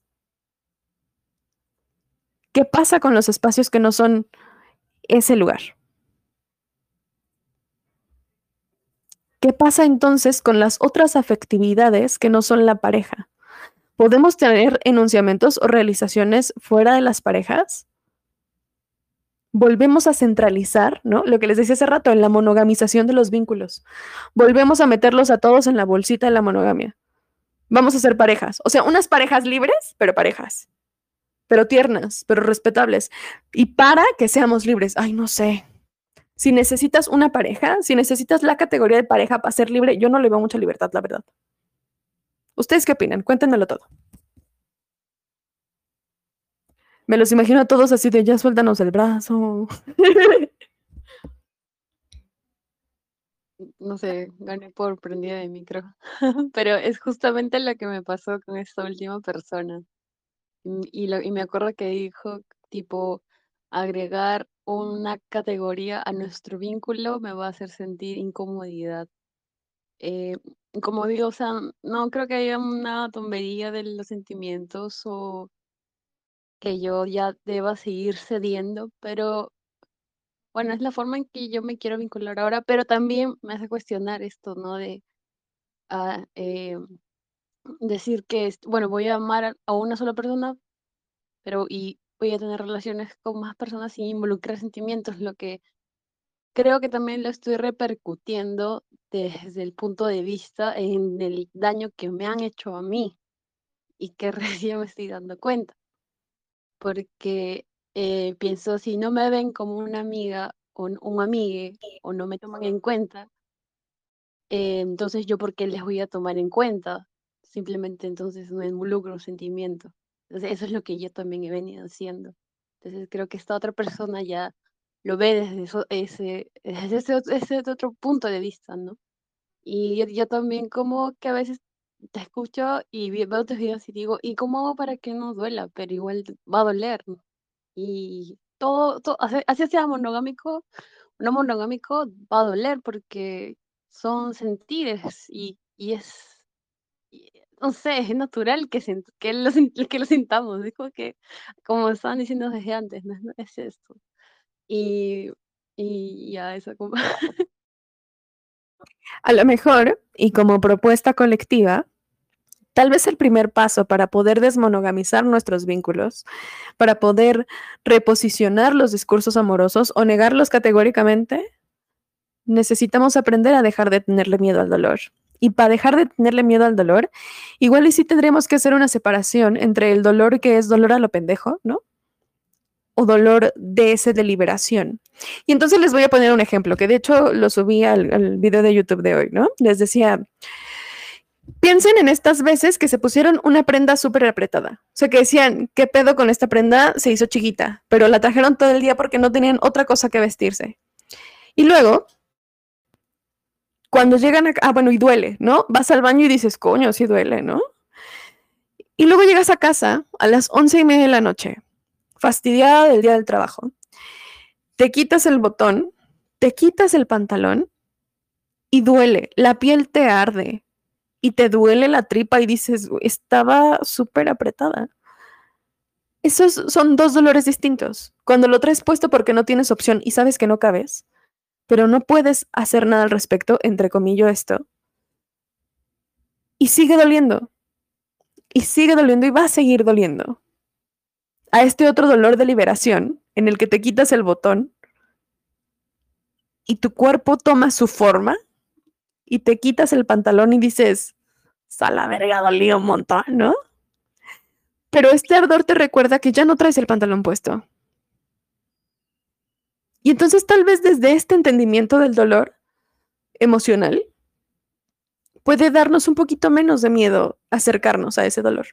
Y podemos empezar a decir, ok, voy a tomar de todo esto, me voy a acercar a este límite, me voy a acercar a este abismo chiquito. Y si logro dar este brinquito, me voy a quedar un ratito ahí sentada. Y en un tiempo veré si se me antoja dar un brinquito más profundo y ver qué hay debajo de ese dolor. ¿Qué hay debajo de esta ausencia, de esta falta, de esta herida? Algo que me encanta de lo que dijimos hace rato, perdóname porque acabo de olvidar tu nombre, pero que decíamos sobre eh, el psicoanálisis, ¿no? De la herida y la falta. Esto es una cosa que les digo mucho en los talleres y que les digo mucho en acompañamientos. Tu herida no va a cambiar.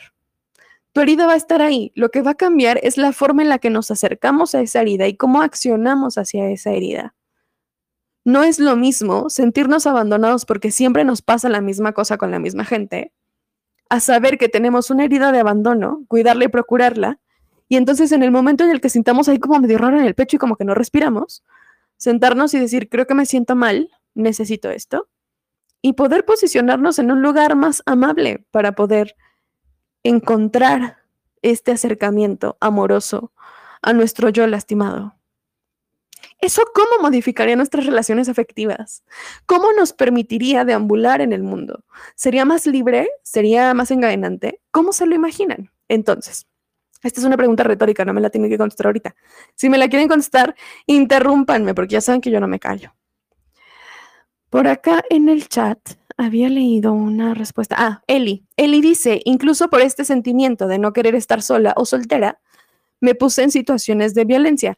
Por supuesto, y de hecho para eso está diseñado este discurso.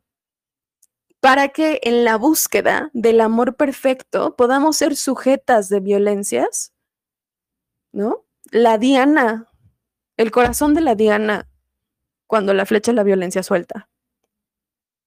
Está diseñada para atravesarnos. Porque en el mundo que suena, las personas no valemos si no hay un otro que nos respalde. Piénsalo incluso en cómo enuncian a sus amigos o las parejas de sus amigos. Rara vez la gente dice, es Mariana, ¿no? Dicen, es Mariana la novia de. Paulina la de ¿no? La de, la de Gonzalo. Pepe, el de Pedro. Y entonces siempre somos en función de la liga que tenemos. Pensémoslo en relaciones escolares. Siempre es la mamá de Paquito. Nunca somos las personas en nosotras mismas. Ese reconocimiento de esta singularidad, ¿cómo permitiría que nos apropiáramos de nuestras relaciones? La monogamia nos enseña, y el discurso del amor romántico, nos enseña que la persona más importante en nuestras relaciones es el otro. Y entonces tengo que vaciarme en el otro, tengo que voltear a ver al otro, tengo que procurar constantemente al otro, incluso por encima de mis propias necesidades. Si el centro de tus relaciones fueras tú, fuera tu agencia y tu voluntad, tu deseo, ¿cómo serían de ahora en adelante? Dicen, porque ya se están peleando por acá en el chat, yo feliz.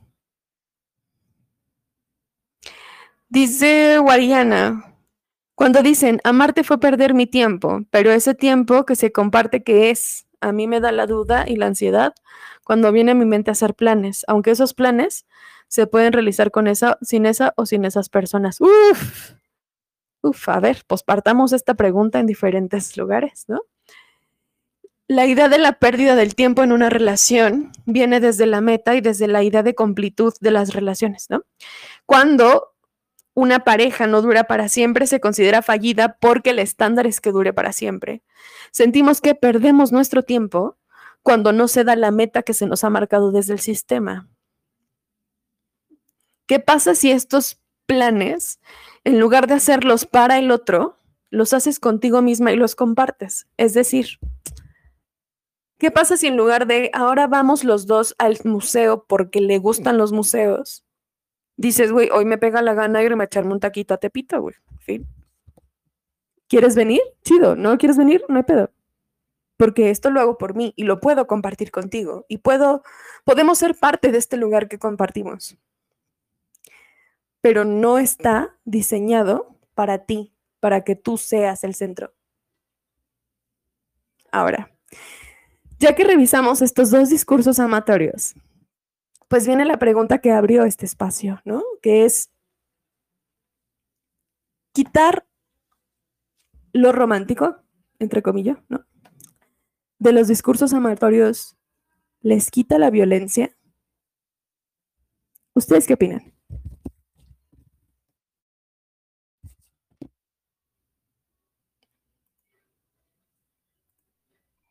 ¿Puedes repetir la pregunta que se trabó un poquito, please? Sí, claro.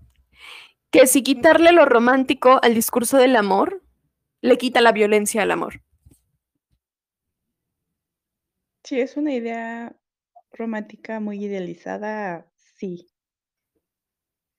Bueno, creo yo. ¿Por qué? porque pues es que si yo me apego a esta idea romántica que tengo, cuando alguien no me cumpla mi fantasía, pues me voy a frustrar y voy a caer en pelearme con esta persona y eso me puede llevar a ejercer algún tipo de violencia, ¿no? A lo mejor y acosarlo, a, a estar ahí de, pues es que tú tienes que ser como yo creo que tiene que ser el amor, ¿sabes? Pero entonces ahí no depende de los asteriscos que se le, o sea, no, no depende del apellido del amor, sino de nuestras prácticas amatorias, ¿no? También, pero de, de mis acciones parte la idea que yo tengo, ¿no? Sí. Por eso, no sé, me estoy confundiendo. Por ejemplo, esto de que o sea, yo por ejemplo me iba contra la pared porque era algo nuevo, ¿no? Y yo había visto esto de que la persona que te ama te puede dar violencia. Entonces era eh, tratar eh, con esta, cierta, esta pareja con la que mm, casi yo realmente me mato, o sea, y fue horrible y por eso me interesa tanto estos temas, porque es como que no le deseo a nadie sentir ese, ese dolor de querer acabar con tu propia vida, porque es horrible. El punto es que, por ejemplo, es quitar lo romántico, ¿no? Tenía todo su discurso anarquista, punk, eh, antiespecista y todo. Y decía, no, hay que quitarle todo lo romántico a la relación. Y yo decía, pero, bueno, a mí me gusta, me gustaría como que, como dices, no llego un plan, me gusta, me gusta, el, ponte, me gusta el museo y veo algo lindo y quisiera que tú también lo veas. Y eso, o sea, eso está, ya eso es una pregunta, ¿no? Eso está mal, o sea, yo veo algo lindo y quiero compartirlo con esta persona porque es especial para mí. Eso está mal. Y por otro lado, regresando a este ejemplo que pasó ya en mi vida, era como que nada romántico, eh, nada de la mano, no abrazos, no, ni nada fechas, nada, nada. Y era como que, pero, o sea, una muestra de afecto también es, o sea, mí, y ahí creo que entre lo de, de preguntar, que también creo que como dices, ¿no? A tener acceso a estos términos como qué lenguaje de amor em, y estos tipos de, como para comprender la otra persona como, como, como percibe, ¿no? O sea, mi lenguaje de amor es, por ejemplo, hacer cosas contigo, compartir tiempo, tocar, abrazar, pero esta otra persona eh, mm, en este tiempo no sabía que era como preguntarle, ¿cuál es tu lenguaje de amor? Entonces era simplemente ceder, uno, porque, bueno, ya dije, ¿no? Este, esta, esta posición política a la que me metía era como que, era como, me saco la, me saco la, la, no sé si está bien decirlo, pero me saco la cadena del amor romántico, me pongo la cadena del, del amor libre, ¿no? Eh, pero en realidad no era amor libre, ¿no? Era como que repercutir no sé si me estoy dejando entender, discúlpeme también por eso. Hace rato lo leí que no, no entienden lo que quiere decir. Pero era como que reemplazar una cadena por otra simplemente por el hecho de querer encajar en algo que, que quería entender. Entonces pienso que quitarle lo romántico, a la, o sea, el amor romántico al amor, eh, tampoco quita violencia, pero sí nos hace dar cuenta de que, o sea, que hay, había, un, había un bache, había, había un huequito ahí por donde se salía el agüita de nuestro globito de agua o de nuestro, ah, no sé, o sea, darnos cuenta que estaba, que esa espinita, ¿no? Como mencionabas, esa, o darnos cuenta, esa espinita de dónde venía, o sea, creo que quitarle todo el amor romántico es también, ¿cómo decirlo? Mm, no creo que se llegue a decir, ya esto va a ser, ¿no? La doctrina, el dogma de que le quitamos el amor romántico, pero se va, a seguir aprendiendo, pues sí, ya. Perdón si no me dejo entender. No te preocupes, les voy a cobrar cinco pesos cada vez que pidan perdón por hablar, ¿eh? Advertidos. A ver, creo que vamos a hacer aquí una precisión importante. Lo romántico del amor romántico es distinto a ser afectuosos en una relación.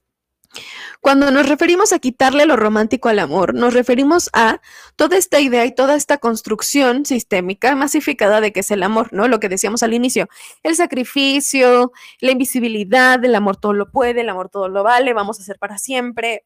Si le quitamos estos preceptos al amor, le quitamos la violencia al amor. Ahora, quitarle los lugares que el discurso masificado considera románticos, no tendría por qué relegarnos a una completa soledad. Y entonces también tal vez ahí existe una precisión importante que hace respecto al amor, que es este compartimiento físico puede no ser lo que todos queremos, pero forma parte de las manifestaciones y, perdón, y prácticas amatorias, que tienen que ver más con la ternura radical, con el cuidado, con la procuración y el bienestar porque existes y no porque eres algo mío. Entonces, el amor romántico en sí mismo está hecho desde una matriz violenta, donde se pretende legitimar a los amantes únicamente a partir del amado. ¿Qué quiero decir con esto? Yo no existo si otro no me ama. Y eso es sumamente violento porque en el mundo en el que no nos enseñan a amarnos, veo bien complicado poder amar al otro desde lugares amables y sanos. Y no sé si sanos en esta precisión, ¿no? En este, en este contexto eh, sistémico de el buen amor es, no, no, no, sino en un lugar donde tú y yo nos sintamos a salvo. Entonces, si le quitamos todos los conceptos y preceptos del amor romántico al discurso del amor, eso nos quitará la violencia. Porque, ya que leímos nomás el ejemplo del amor compañero de mi comadre la coral, pareciera que también hay un montón de violencia allá adentro. Donde si no cumple el para qué es este amor, entonces no es amor, no sirve y no es compañero. Y el amor compañero solo es de parejas. Y entonces a mí me parece, lo que les decía al inicio, a mí me parece que el conflicto va más en la palabra amor y no en el apellido del amor. Dicen por acá en TikTok, eh, quitar lo romántico no quita lo afectivo, ¿no? Sí, exacto, justo. Dice Carmen, yo creo que no, porque toda la violencia tiene origen en el amor romántico. ¿A alguien más le gustaría contarnos la forma en la que lo está pensando en este momento? Hola, hola, yo, yo quiero compartir. Hola. Sí, sí, adelante. Bueno, yo creo que desde esta perspectiva en donde, bueno, pertenecemos a este sistema de producción capitalista, yo creo que todas nuestras relaciones, y en algún momento tú lo comentaste, no son éticas y siempre van a ejercer violencia desde el hecho que son, eh, bueno, se nos ha enseñado a que somos como objetos, porque todas las relaciones que establecemos somos son utilitarias, es decir, que me sirven, siempre me van a servir para algo. ¿Por qué? Porque así nos han enseñado a concebirnos y a concebir las relaciones entre los demás. Entonces me parece que ahí yo creo que, pues, si bien es cierto que no se va a llegar como a un punto de decir si sí o si no, porque realmente no podría ser así, yo creo que también estaría como bueno analizar las violencias que nosotros mismos ejercemos en nuestras relaciones de repente eh, nosotros, eh, eh, yo también tiendo mucho a que desde mi discurso estoy muy pronta a identificar aquellas violencias que se ejercieron en mis relaciones interpersonales. Sin embargo, yo también, cuando me doy este espacio de interpretar, pues me doy cuenta de que yo también ejercí un montón de violencias, ¿no? Desde, mi, desde mi punto de vista romántico, desde mis exigencias del deber ser del otro y desde esta parte utilitaria de que el otro me debe de servir para algo. Y bueno, también estaría pues como esta parte de que siempre, bueno, hay pues eh, algunos estudiosos como Foucault que habla acerca del poder, pues siempre vamos a estar ejerciendo el poder sobre el otro, desde nuestros privilegios y desde nuestra condición, en nuestras relaciones interpersonales siempre lo vamos a estar haciendo, aunque no lo querramos. Y yo creo que más bien, eh, yo siento que no es que lo eliminemos, sino que siempre estemos como en un constante análisis. Y pues nada, eh, pues empezar por nosotros mismos a checar qué tan violentos hemos sido nosotros desde nuestras relaciones, desde las exigencias que solicitamos a los demás y que yo creo que también eso es lo que nos lastima un montón, las exigencias que tenemos, las expectativas que tenemos de los demás y que bueno, a partir de la, del modo en cómo los pedimos o estas expectativas, pues ejercemos esas violencias y bueno, pues se nos termina regresando a la cara. Y nada, eso es todo. Gracias. Muchas gracias. Aquí voy a rescatar una cosa importantísima que nos estás contando, que es, siempre hay ejercicios de poder. Y entonces, no sé si les haga ruido, pero a mí me da la impresión de que todos los discursos del amor tienen un funcionamiento vertical. Ya sea que yo esté hasta arriba, incluso la forma en la que se enuncia, ¿no? Tú tienes que ser tu prioridad y que haya una prioridad implica que hay una lista debajo. Para el amor romántico, tu prioridad es tu pareja y por lo tanto tu familia. Para el amor compañero, tu prioridad eres tú acompañado. Ni siquiera tú solo, tú acompañado. Para el amor y el discurso hegemónico, ¿no? Lo más importante es los servicios que ofreces en función del amor. Y entonces, no sé, pero me da la impresión de que todos los discursos del amor están estructurados desde una base vertical y que es una de las razones por las que los discursos amatorios no funcionan, porque implica siempre poner a alguien hasta arriba. Y entonces, como una pregunta de espacios feministas, se las traigo acá. Si queremos un espacio transversal donde todos podamos ser amades, ¿por qué querríamos ocupar el poder? Se los planteo de otra forma. El empoderamiento dice que tienes que ser muy chingona para poder lograr lo que tú quieres, ¿no? ¿Por qué yo querría ser poderosa si sé que el poder se tiene que ejercer necesariamente sobre otras? Para que yo sea poderosa, tiene que haber alguien abajo. ¿Me explico? Y entonces pareciera que los discursos del amor tienen esta misma mecánica. Dice por acá, ah, bueno, Oscarito, ¿quieres seguir? ¿Quieres hablar o no quieres hablar? Tú cuéntanos. No, bueno, es que la verdad es que tengo como preguntas, pero, o sea, e, es que no, em, no consigo entonces de qué forma, o sea, no, cuál, es la forma como, como mejor para amar o si el amor existe. Güey, esto, mi mente está así, me morí. Entonces no sé cómo, cuál sea la manera correcta. Si el amor compañero maybe puede ser violento y el amor romántico es violento, ¿qué amor está bien? como que todavía no lo, no lo veo. Es que a lo mejor justo el discurso que estamos posicionando es que más allá de que esté bien o mal, no son funcionales porque no nos permiten desarrollarnos plenamente. Y entonces aquí les propongo algo, les voy a cobrar cinco pesos cada vez que usen categóricos de bueno y malo. porque lo que quiero es que nos deshagamos un poquito de esta dicotomía, pues, ¿no? Nada es necesariamente bueno y necesariamente malo. Particularmente hablando de los ejercicios amatorios, lo que yo puedo considerar bueno para mí puede no serlo para otros. Y entonces, por lo que tendríamos que apostar es por ver a los otros cuando estamos formando una relación con estas personas. No decir, bueno, desde el género y desde el sistema y desde el capitalismo y desde la racialización y la clase, tendría que funcionar así nuestra relación y casarnos y tener hijos. No. ¿Qué quiere el otro cuando está conmigo? ¿Qué quiero yo cuando estoy con el otro? Es posible, nos hace bien, ¿no? cómo podríamos estructurar estos lugares. Las categorías nos sirven, más allá de si son buenas o malas. A mí me sirven y entonces, no sé, ¿no? Como spoiler, a mí Mariana no me sirven. Porque las categorías solo nos sirven cuando podemos saquear al otro por sus servicios. Pongámoslo de otra forma. Que es otra cosa que les he dicho también mucho, este, cuando tú enuncias el vínculo que tienes con el otro, no hablas del otro, hablas de los servicios que el otro te da.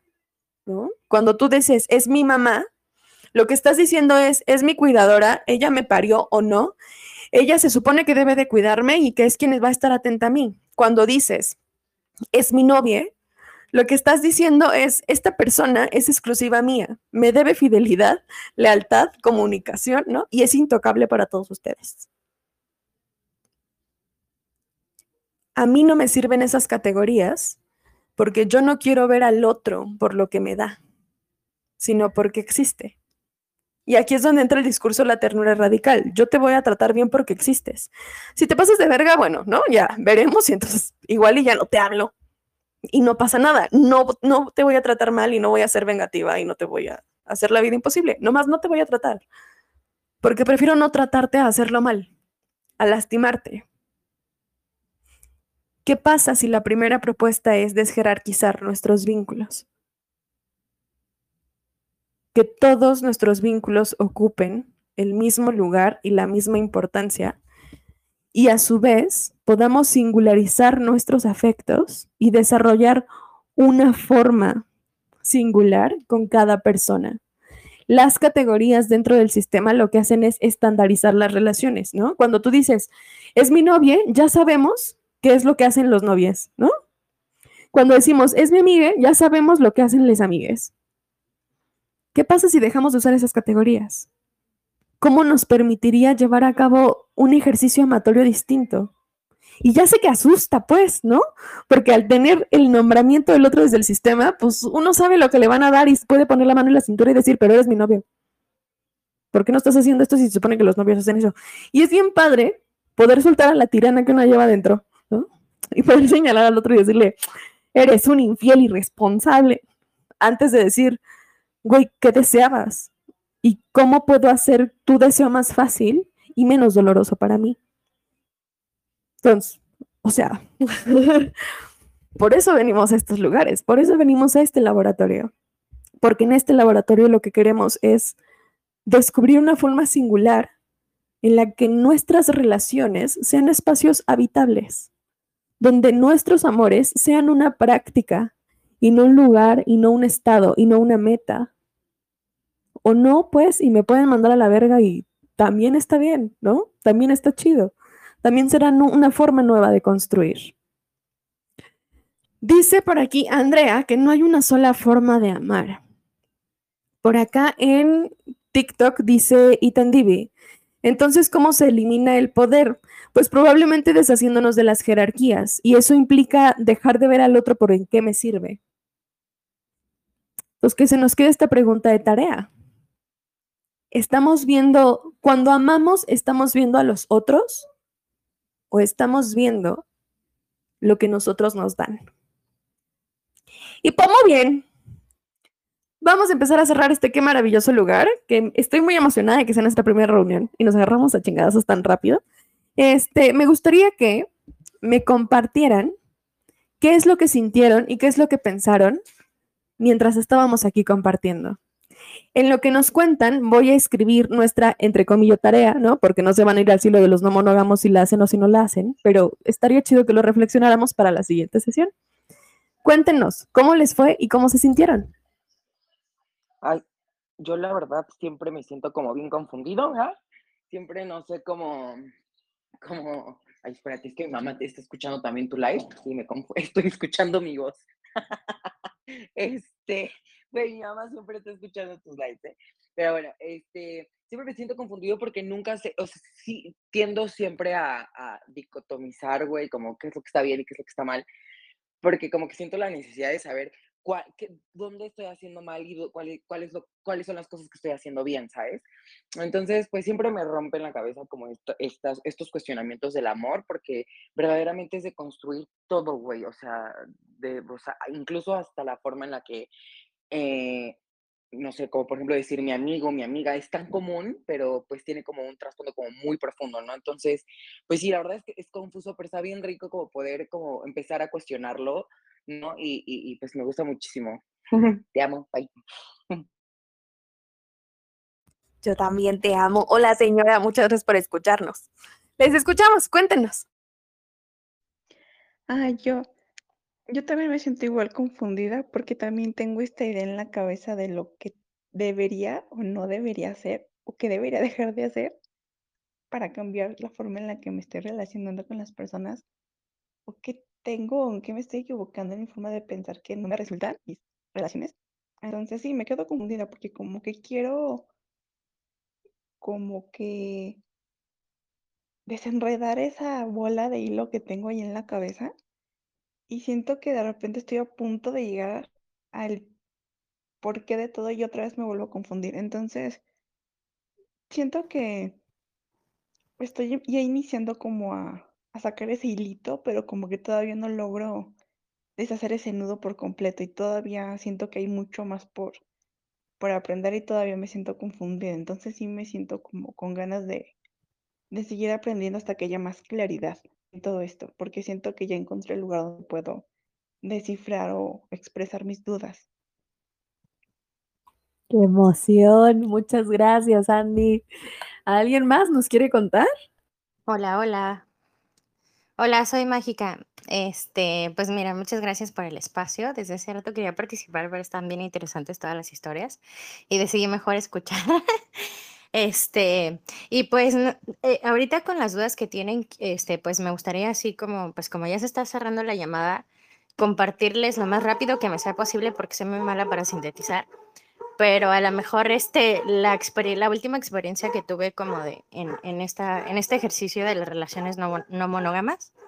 Entonces, pues yo tengo una pareja, digamos, un vínculo ancla, que yo le llamo, este, de seis años y pues estamos abiertos a relacionarnos efectivamente con otras personas. Y pues no siempre nos ha ido chido, ¿no? Hemos tenido muy buenas relaciones y también hemos tenido pésimas eh, experiencias que nos han dejado muy mal parados, ¿no? La última de estas fue, fue una de ellas, la más reciente, sin embargo, de ahí, o sea, me quedó como una buena, una buena aprendizaje, creo yo.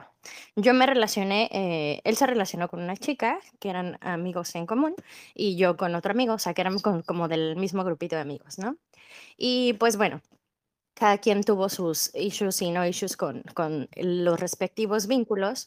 Y la persona con la que yo me vinculé, o sea, era ah, una persona con la que había muchas diferencias, ¿no? Desde una gran diferencia de, edad importante y, de contextos, ¿no? O sea, de, en cuanto muchas diferencias en cuanto a madurez, edades, experiencias, este, de construcciones, ¿no? O sea, en este sentido había un chingo como de cosas que yo dije, es que pues aquí hay como que tal vez problemas porque dices, eh, pues va a estar cañón que nos vinculemos, había como este gusto y este interés, pero pues estábamos en contextos totalmente diferentes.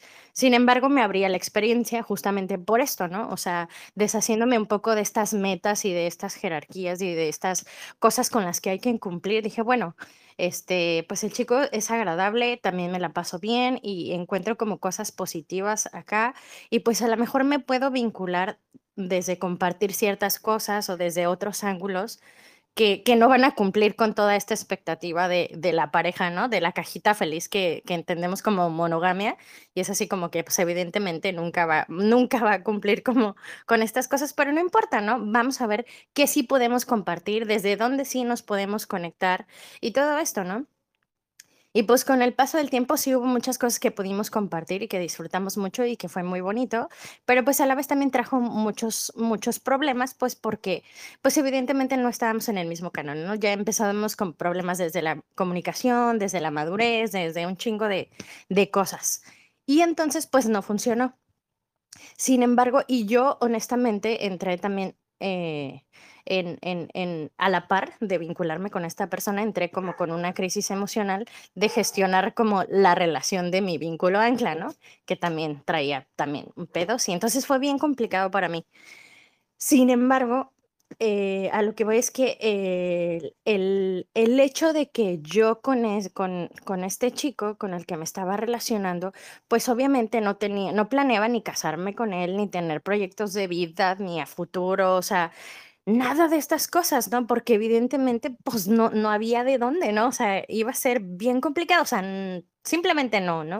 Y él, pues también un poco por su edad, sí, sí me idealizaba mucho, ¿no? Y yo trataba constantemente de decirle, como de aterrizarlo, de decirle, a ver, esto va a pasar, esto no va a pasar, ¿no? O sea, siempre soy- te procuro ser bien clara de decirme, yo te quiero un chingo, pero hay cosas que a lo mejor yo no te voy a poder cumplir, güey. O sea, que no, no, no, no vas a poder, este, no vamos a poder hacer o llegar o alcanzar, güey, porque pues no, no hay de dónde, ¿no? O sea, no hay modo. O sea, pero pues vamos a descubrir de dónde sí. Total, este, yo no me enamoré, o sea, y, y yo se lo dije, o sea, yo no estoy enamorada, yo me gustas y te quiero y me gusta compartir esto contigo y besaba bien rico, güey, la neta. Y, o sea, y esos momentos eran así, y era muy simpático y así, o sea, y esos momentos eran súper ricos y súper agradables y, y claro que me lo besuqueaba todo el día y podíamos compartir, pero no era así como de, güey, o sea, mensajarme todos los días y vamos a vernos siempre y llamadas y, y, y estas cosas de novios de comprar camisetas y estas cosas, o sea, no, ¿no? O sea, eso era como que decía, estas cosas no, pero estas cosas a lo mejor y sí, sí, a ti también te funcionan. Y pues bueno, a, la larga no funcionó, sin embargo, pese a yo no estar enamorada y tener como muy claro como que no íbamos a llegar posiblemente a ningún lugar, o sea, eso, aún con ello, al momento de terminar, o sea, durante el proceso y para terminar la relación, de decir, ¿sabes qué? En un momento cuando vi que ya mi, mi, mi situación emocional, yo no podía ya lidiar con, tanta, con tanto estrés y con tantas cosas que se me vinieron encima, este, le dije, este, pues yo creo que mejor ahorita, como tampoco pude bajarlo de su expectativa, o sea, sacarlo de toda esta burbuja donde él a huevo quería que encajáramos, ¿no? Esta estructura monógama, que aunque aparentemente o al principio decía, sí, sí, sí, lo entiendo, ah, sí, sí, no hay pedo, sí, sí, lo acepto, a la hora de la práctica era como que, güey, no, güey, este, no, no estamos pudiendo, ¿no? O sea, en la, en la práctica es como que, no, güey, ya ves, ya te pusiste celoso, ya hay pedo por esto, ya hay pedo por lo otro, o sea, ya te afecta esto, entonces nos vamos a lastimar mucho, ¿no? Entonces dije, mejor vamos a dejarlo como amigos, vamos a ahorita darle un stop y, y- y a tratar de, de sanear y recuperar la amistad, que es lo que sí nos, lo que sí nos funcionó antes de todo este pedo, ¿no? De involucrarnos. Entonces, este, y entonces yo tuve un chingo de cuidado porque es una persona sumamente sensible, ¿no? Entonces, realmente me esforcé un chingo por cuidar un chingo las palabras de, de, cómo iba a terminar la relación y de explicarle, no es por ti, o sea, no tiene que ver con tu valor o con tu persona, ¿no? O sea, eres importante para mí, eres, sea, te quiero un chingo, no estoy enamorada, pero eso no significa que, que no te quiera de verdad y que, y que quiera tu, tu, bienestar y, me importes, ¿no? Y me importe tus emociones y tus sentimientos y, y tu vida y todo esto, ¿no? ¿no? No tiene que ver con eso. Y el no estar enamorada no me, no me impidió poder ser tierna, amorosa, cariñosa, este, eh, paciente, ¿no? O sea, yo soy una persona súper impaciente y, y, y a veces digo las cosas con cero, este, ¿cómo se dice? Tacto, ¿no? Porque soy así de, ay, güey, esta mamada que, ¿no? O sea, y entonces el hecho de que él fuera una persona como tan sensible, sí, era así como de, a ver, le tengo que decir esto, ¿cómo, cómo se lo digo, no? O sea, ¿cómo no, no suen- sonar una fría culera, este, sin corazón, güey? Porque yo digo así, tal cual, ¿no? Así, ah, esto es una chingada, ¿no? Esto me gusta, esto no, o cosas así, ¿no? La estás cagando, güey, no, no mames, güey, ¿no? Era así como de, a ver, a ver, a ver, ¿cómo le voy a decir esto? Para que no se sienta agredido, violentado o algo así, ¿no? Porque pues yo también me reconozco que, que soy una persona, pues, violenta, ¿no? Y yo por eso cuando me relaciono digo, güey, soy una culera, perdón de antemano, ¿eh? O sea, a veces igual me puedo pasar de, de verga por cosas, pero no, no con mala intención, ¿no? O sea, entonces, este, entonces con él tuve todo este ejercicio de cuidado y de procurar mis palabras, mis formas, güey, y ni siquiera estaba enamorada y ni siquiera tenía planes, güey. Entonces, es como que digo, güey, ni siquiera, o sea, ni siquiera duró tanto, güey, y eso no me impidió ser una persona amable, amable, tierna, amorosa, este, cachonda, este, o sea, todo, todo lo que, lo que a lo mejor comparto con mi pareja de años y con mis amigos de años, no me impidió compartírselo a él, aunque no fuera a llegar a nada, ¿no? Y aunque claramente yo desde antes, o sea, ya veía como que pues, no, no, no, no va para ningún lado, ¿no? O sea, yo creo que nos vamos a quedar como de aquí a acá, ¿no? Así los fines de semana, no sé, de cuando en cuando, porque pues no, no se ve que esté funcionando, ¿no? Entonces yo creo que, que parte de, de estos discursos y parte de lo que estamos hablando así como de, es que como sí, o sea, como este conflicto de, de, de, de sí o cuándo no, pues güey, pues no sé, al menos a mí en mi experiencia, pues hay gente con la que, o sea, que eso, ¿no? Que todos tus vínculos, ya sean de, de amistades, de familias, de, de parejas, de lo que sea, güey, o sea, no tengan una meta o no, tengan este, algún objetivo o no, güey, no, no te, no te impide ser humano, ser cariñoso, ser amoroso, tener estos detalles de, de, de, de romance si te nacen, ¿no? O sea, si te nacen y se te dan, aunque no vayan a llegar a ningún lado, ¿no? Y, y también parte de esto es como, este, pues simplemente no ser ojete y culero con el otro, ¿no? O sea, y ya, ¿no? O sea, independientemente de quién sea, ¿no? O sea, y incluso los desconocidos, o gente desconoce, digo, claro, yo desde mi perspectiva muy personal, o sea, la gente que se porta culero contigo y es un ojete, eso sí, mándalos a la mierda y, y no los trates bien, ¿no? o sea, esa gente. Pero todos los demás, pues adelante, güey. O sea, no tenemos que ser algo para poder tratarte bien, con cariño, con ternura, con respeto, con humanidad. Y pues ya. Qué bonito. Y entonces volver a posicionar, ¿no? El no tenemos que ser algo y lo que está pasando en medio de nosotros no tiene que llegar a ningún lugar. Que un poco lo que les ponía el tweet en Twitter. El por qué no enamorarnos puede ser solo enamorarnos. ¿Por qué enamorarnos para el sistema y para la gente sigue teniendo que ser, bueno, ya estamos enamorados, vamos a ser novios. Y si no, y si podemos solo estar enamorados, Muchas gracias, Mágica, por tu compartimiento. Acá en TikTok nos dice Ana Marlene que se identifica contigo y que ganaste ciertas cosas con él y que también eso está chingón. Muy bien, ¿alguien más nos quisiera contar qué pasó consigo mismo aquí? A mí me pasó. ah, hola, perdón. Este, a mí me pasó que desde que te conocí, algo que me ha pasado es como que he empezado en un, me subí a la montaña rusa de emociones, de cuestionarme, preguntarme y ya no sé qué onda con mi vida, ya no sé qué estoy, pero intento seguir ahí eh, encontrando, buscando respuestas que yo mismo voy haciendo, ¿no? Incluso hoy es como que me siento entre confundido, entre que no sé qué, qué es lo que estoy queriendo, qué es lo que estoy pensando, pero eso me gusta porque a la vez me ayuda a preguntarme, a cuestionarme muchas cosas. Y algo que siempre me pasa es que llega un momento en el que me saturo demasiado y termino repitiéndome a mí como, tranquilo, no tienes por qué ya ser este súper deconstruido 3000, es como tranquilo, puedes incluso regresar como estas cuestiones de, pues, tu consuelo que sean estos videos del amor romántico, esas películas, es como de, pues, puedes regresar tantito ahí, pero no te quedes ahí. O sea, es como de, puedes regresar a esta parte de sentirte mal, llorar, sentirte triste y todo. Ok, disfrútalo y todo, pero regresa a la otra parte, ¿no? En donde no es así, no tienes que quedarte con ese discurso. Entonces, ahorita escuchando la participación anterior, que pues me encanta y me siento identificado en algunas partes, algo que sí también me pasa y que siento que es difícil al momento de relacionarme con las demás personas, ya sea en cuestión de pareja, amigos o incluso con mi familia, es esta parte de dejar de ver a la otra persona por, o más bien ver a la persona por quien es y no tanto por lo que tú quisieras que fuera.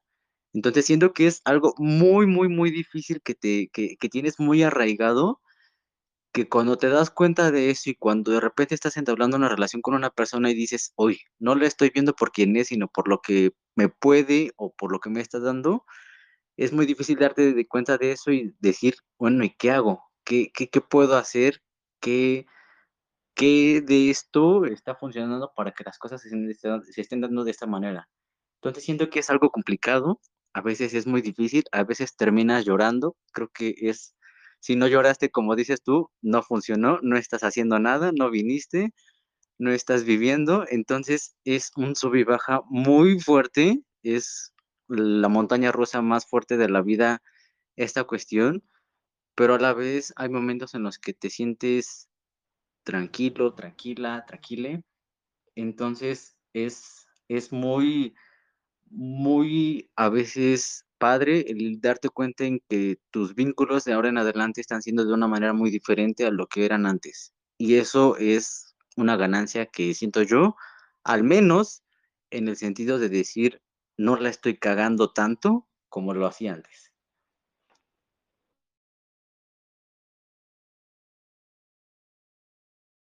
Qué emoción. Ya, feliz. Pues muy bien, podemos dar por terminada la sesión de hoy. Estoy muy emocionada porque este carrito, ¿no? Porque el viaje de todos nosotros haya comenzado el día de hoy.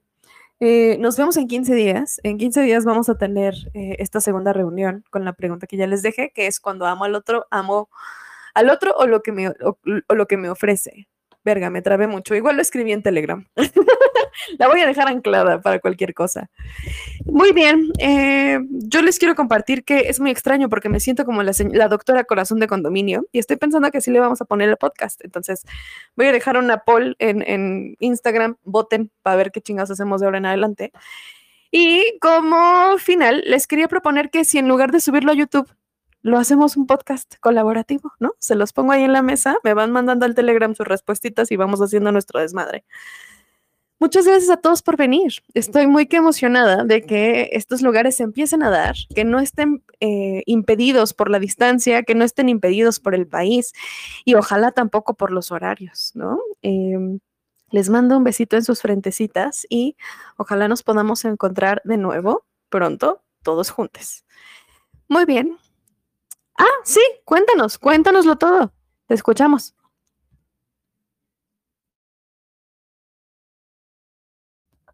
Eh, yo, yo quería algo.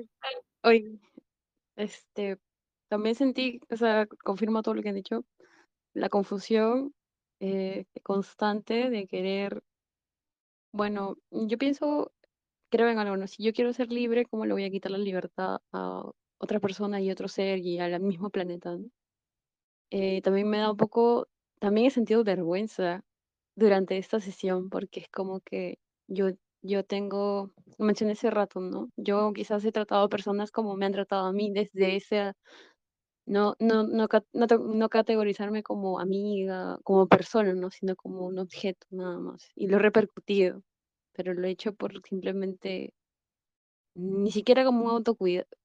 En cierta parte un autocuidado y un autocuidado no. Pero ¿qué pasa? Que si yo lo hago, y esto es lo que me da vergüenza, o sea, yo lo hago, pero cuando me lo hacen, me duele. Eso también me hace pensar en el ego y matar el ego y cuestionar el ego que también nos, nos, no nos no, no, no, no, perdón, no nos lo dicen, pero igual nos lo inculcan, ¿no? Con esto de que alguien, alguien está ahí esperando amarte por quién, por quién eres y tienes que ser una buena persona con esta otra vez, no bueno y malo y todo tiene que ser como que siempre solamente dos, o sea, uno frente al otro, siempre tiene que haber un versus solo de dos. Eh, y eso, quería compartir eso, que sentí vergüenza, pero al mismo tiempo querer esto como que,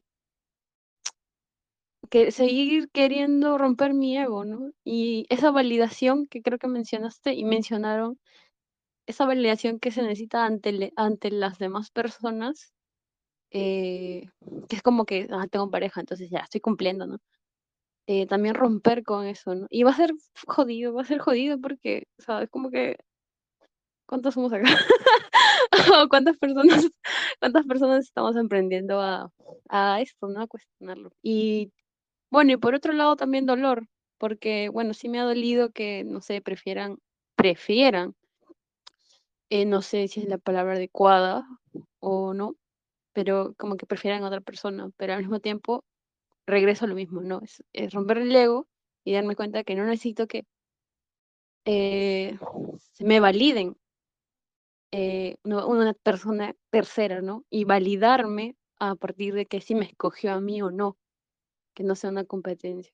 Eso, eso, eso sentido, confusión, vergüenza, dolor y también, bueno, igual aprender da alegría, ¿no? Eso también. Sí, qué emoción, qué bonito.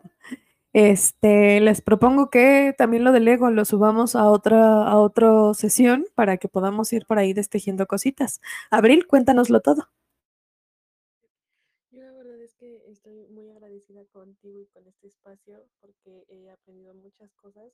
Me he estado cocinando igual otras tantas porque yo no he estado en una relación porque igual esta idea de que me metían desde chiquita de que no, es que vas a estar completa, pero yo nunca me sentí incompleta, entonces le huía a esta situación de, estar en pareja y, todavía siento que, bueno, ahora me, me cuestiono más porque siento que no necesito estar, este, necesitar de alguien pero a la vez ahora sí quiero, pero ahora ya no sé cómo conectar con les otras y no sé, estoy intentando modificar muchas cosas y la verdad es que agradezco todas sus historias y me encanta escucharlos.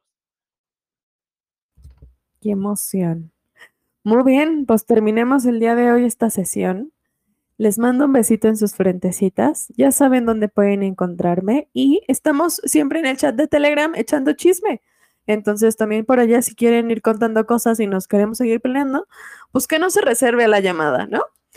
Que tengan unos excelentes 15 días y si son los peores 15 días de su vida, escríbanos para que sean los peores 15, vida, ¿no? 15 días, pero en conjunto y podamos ahí tejer redes bonitas. Les mando un besito, descansen mucho y nos vemos a la próxima. Bye bye.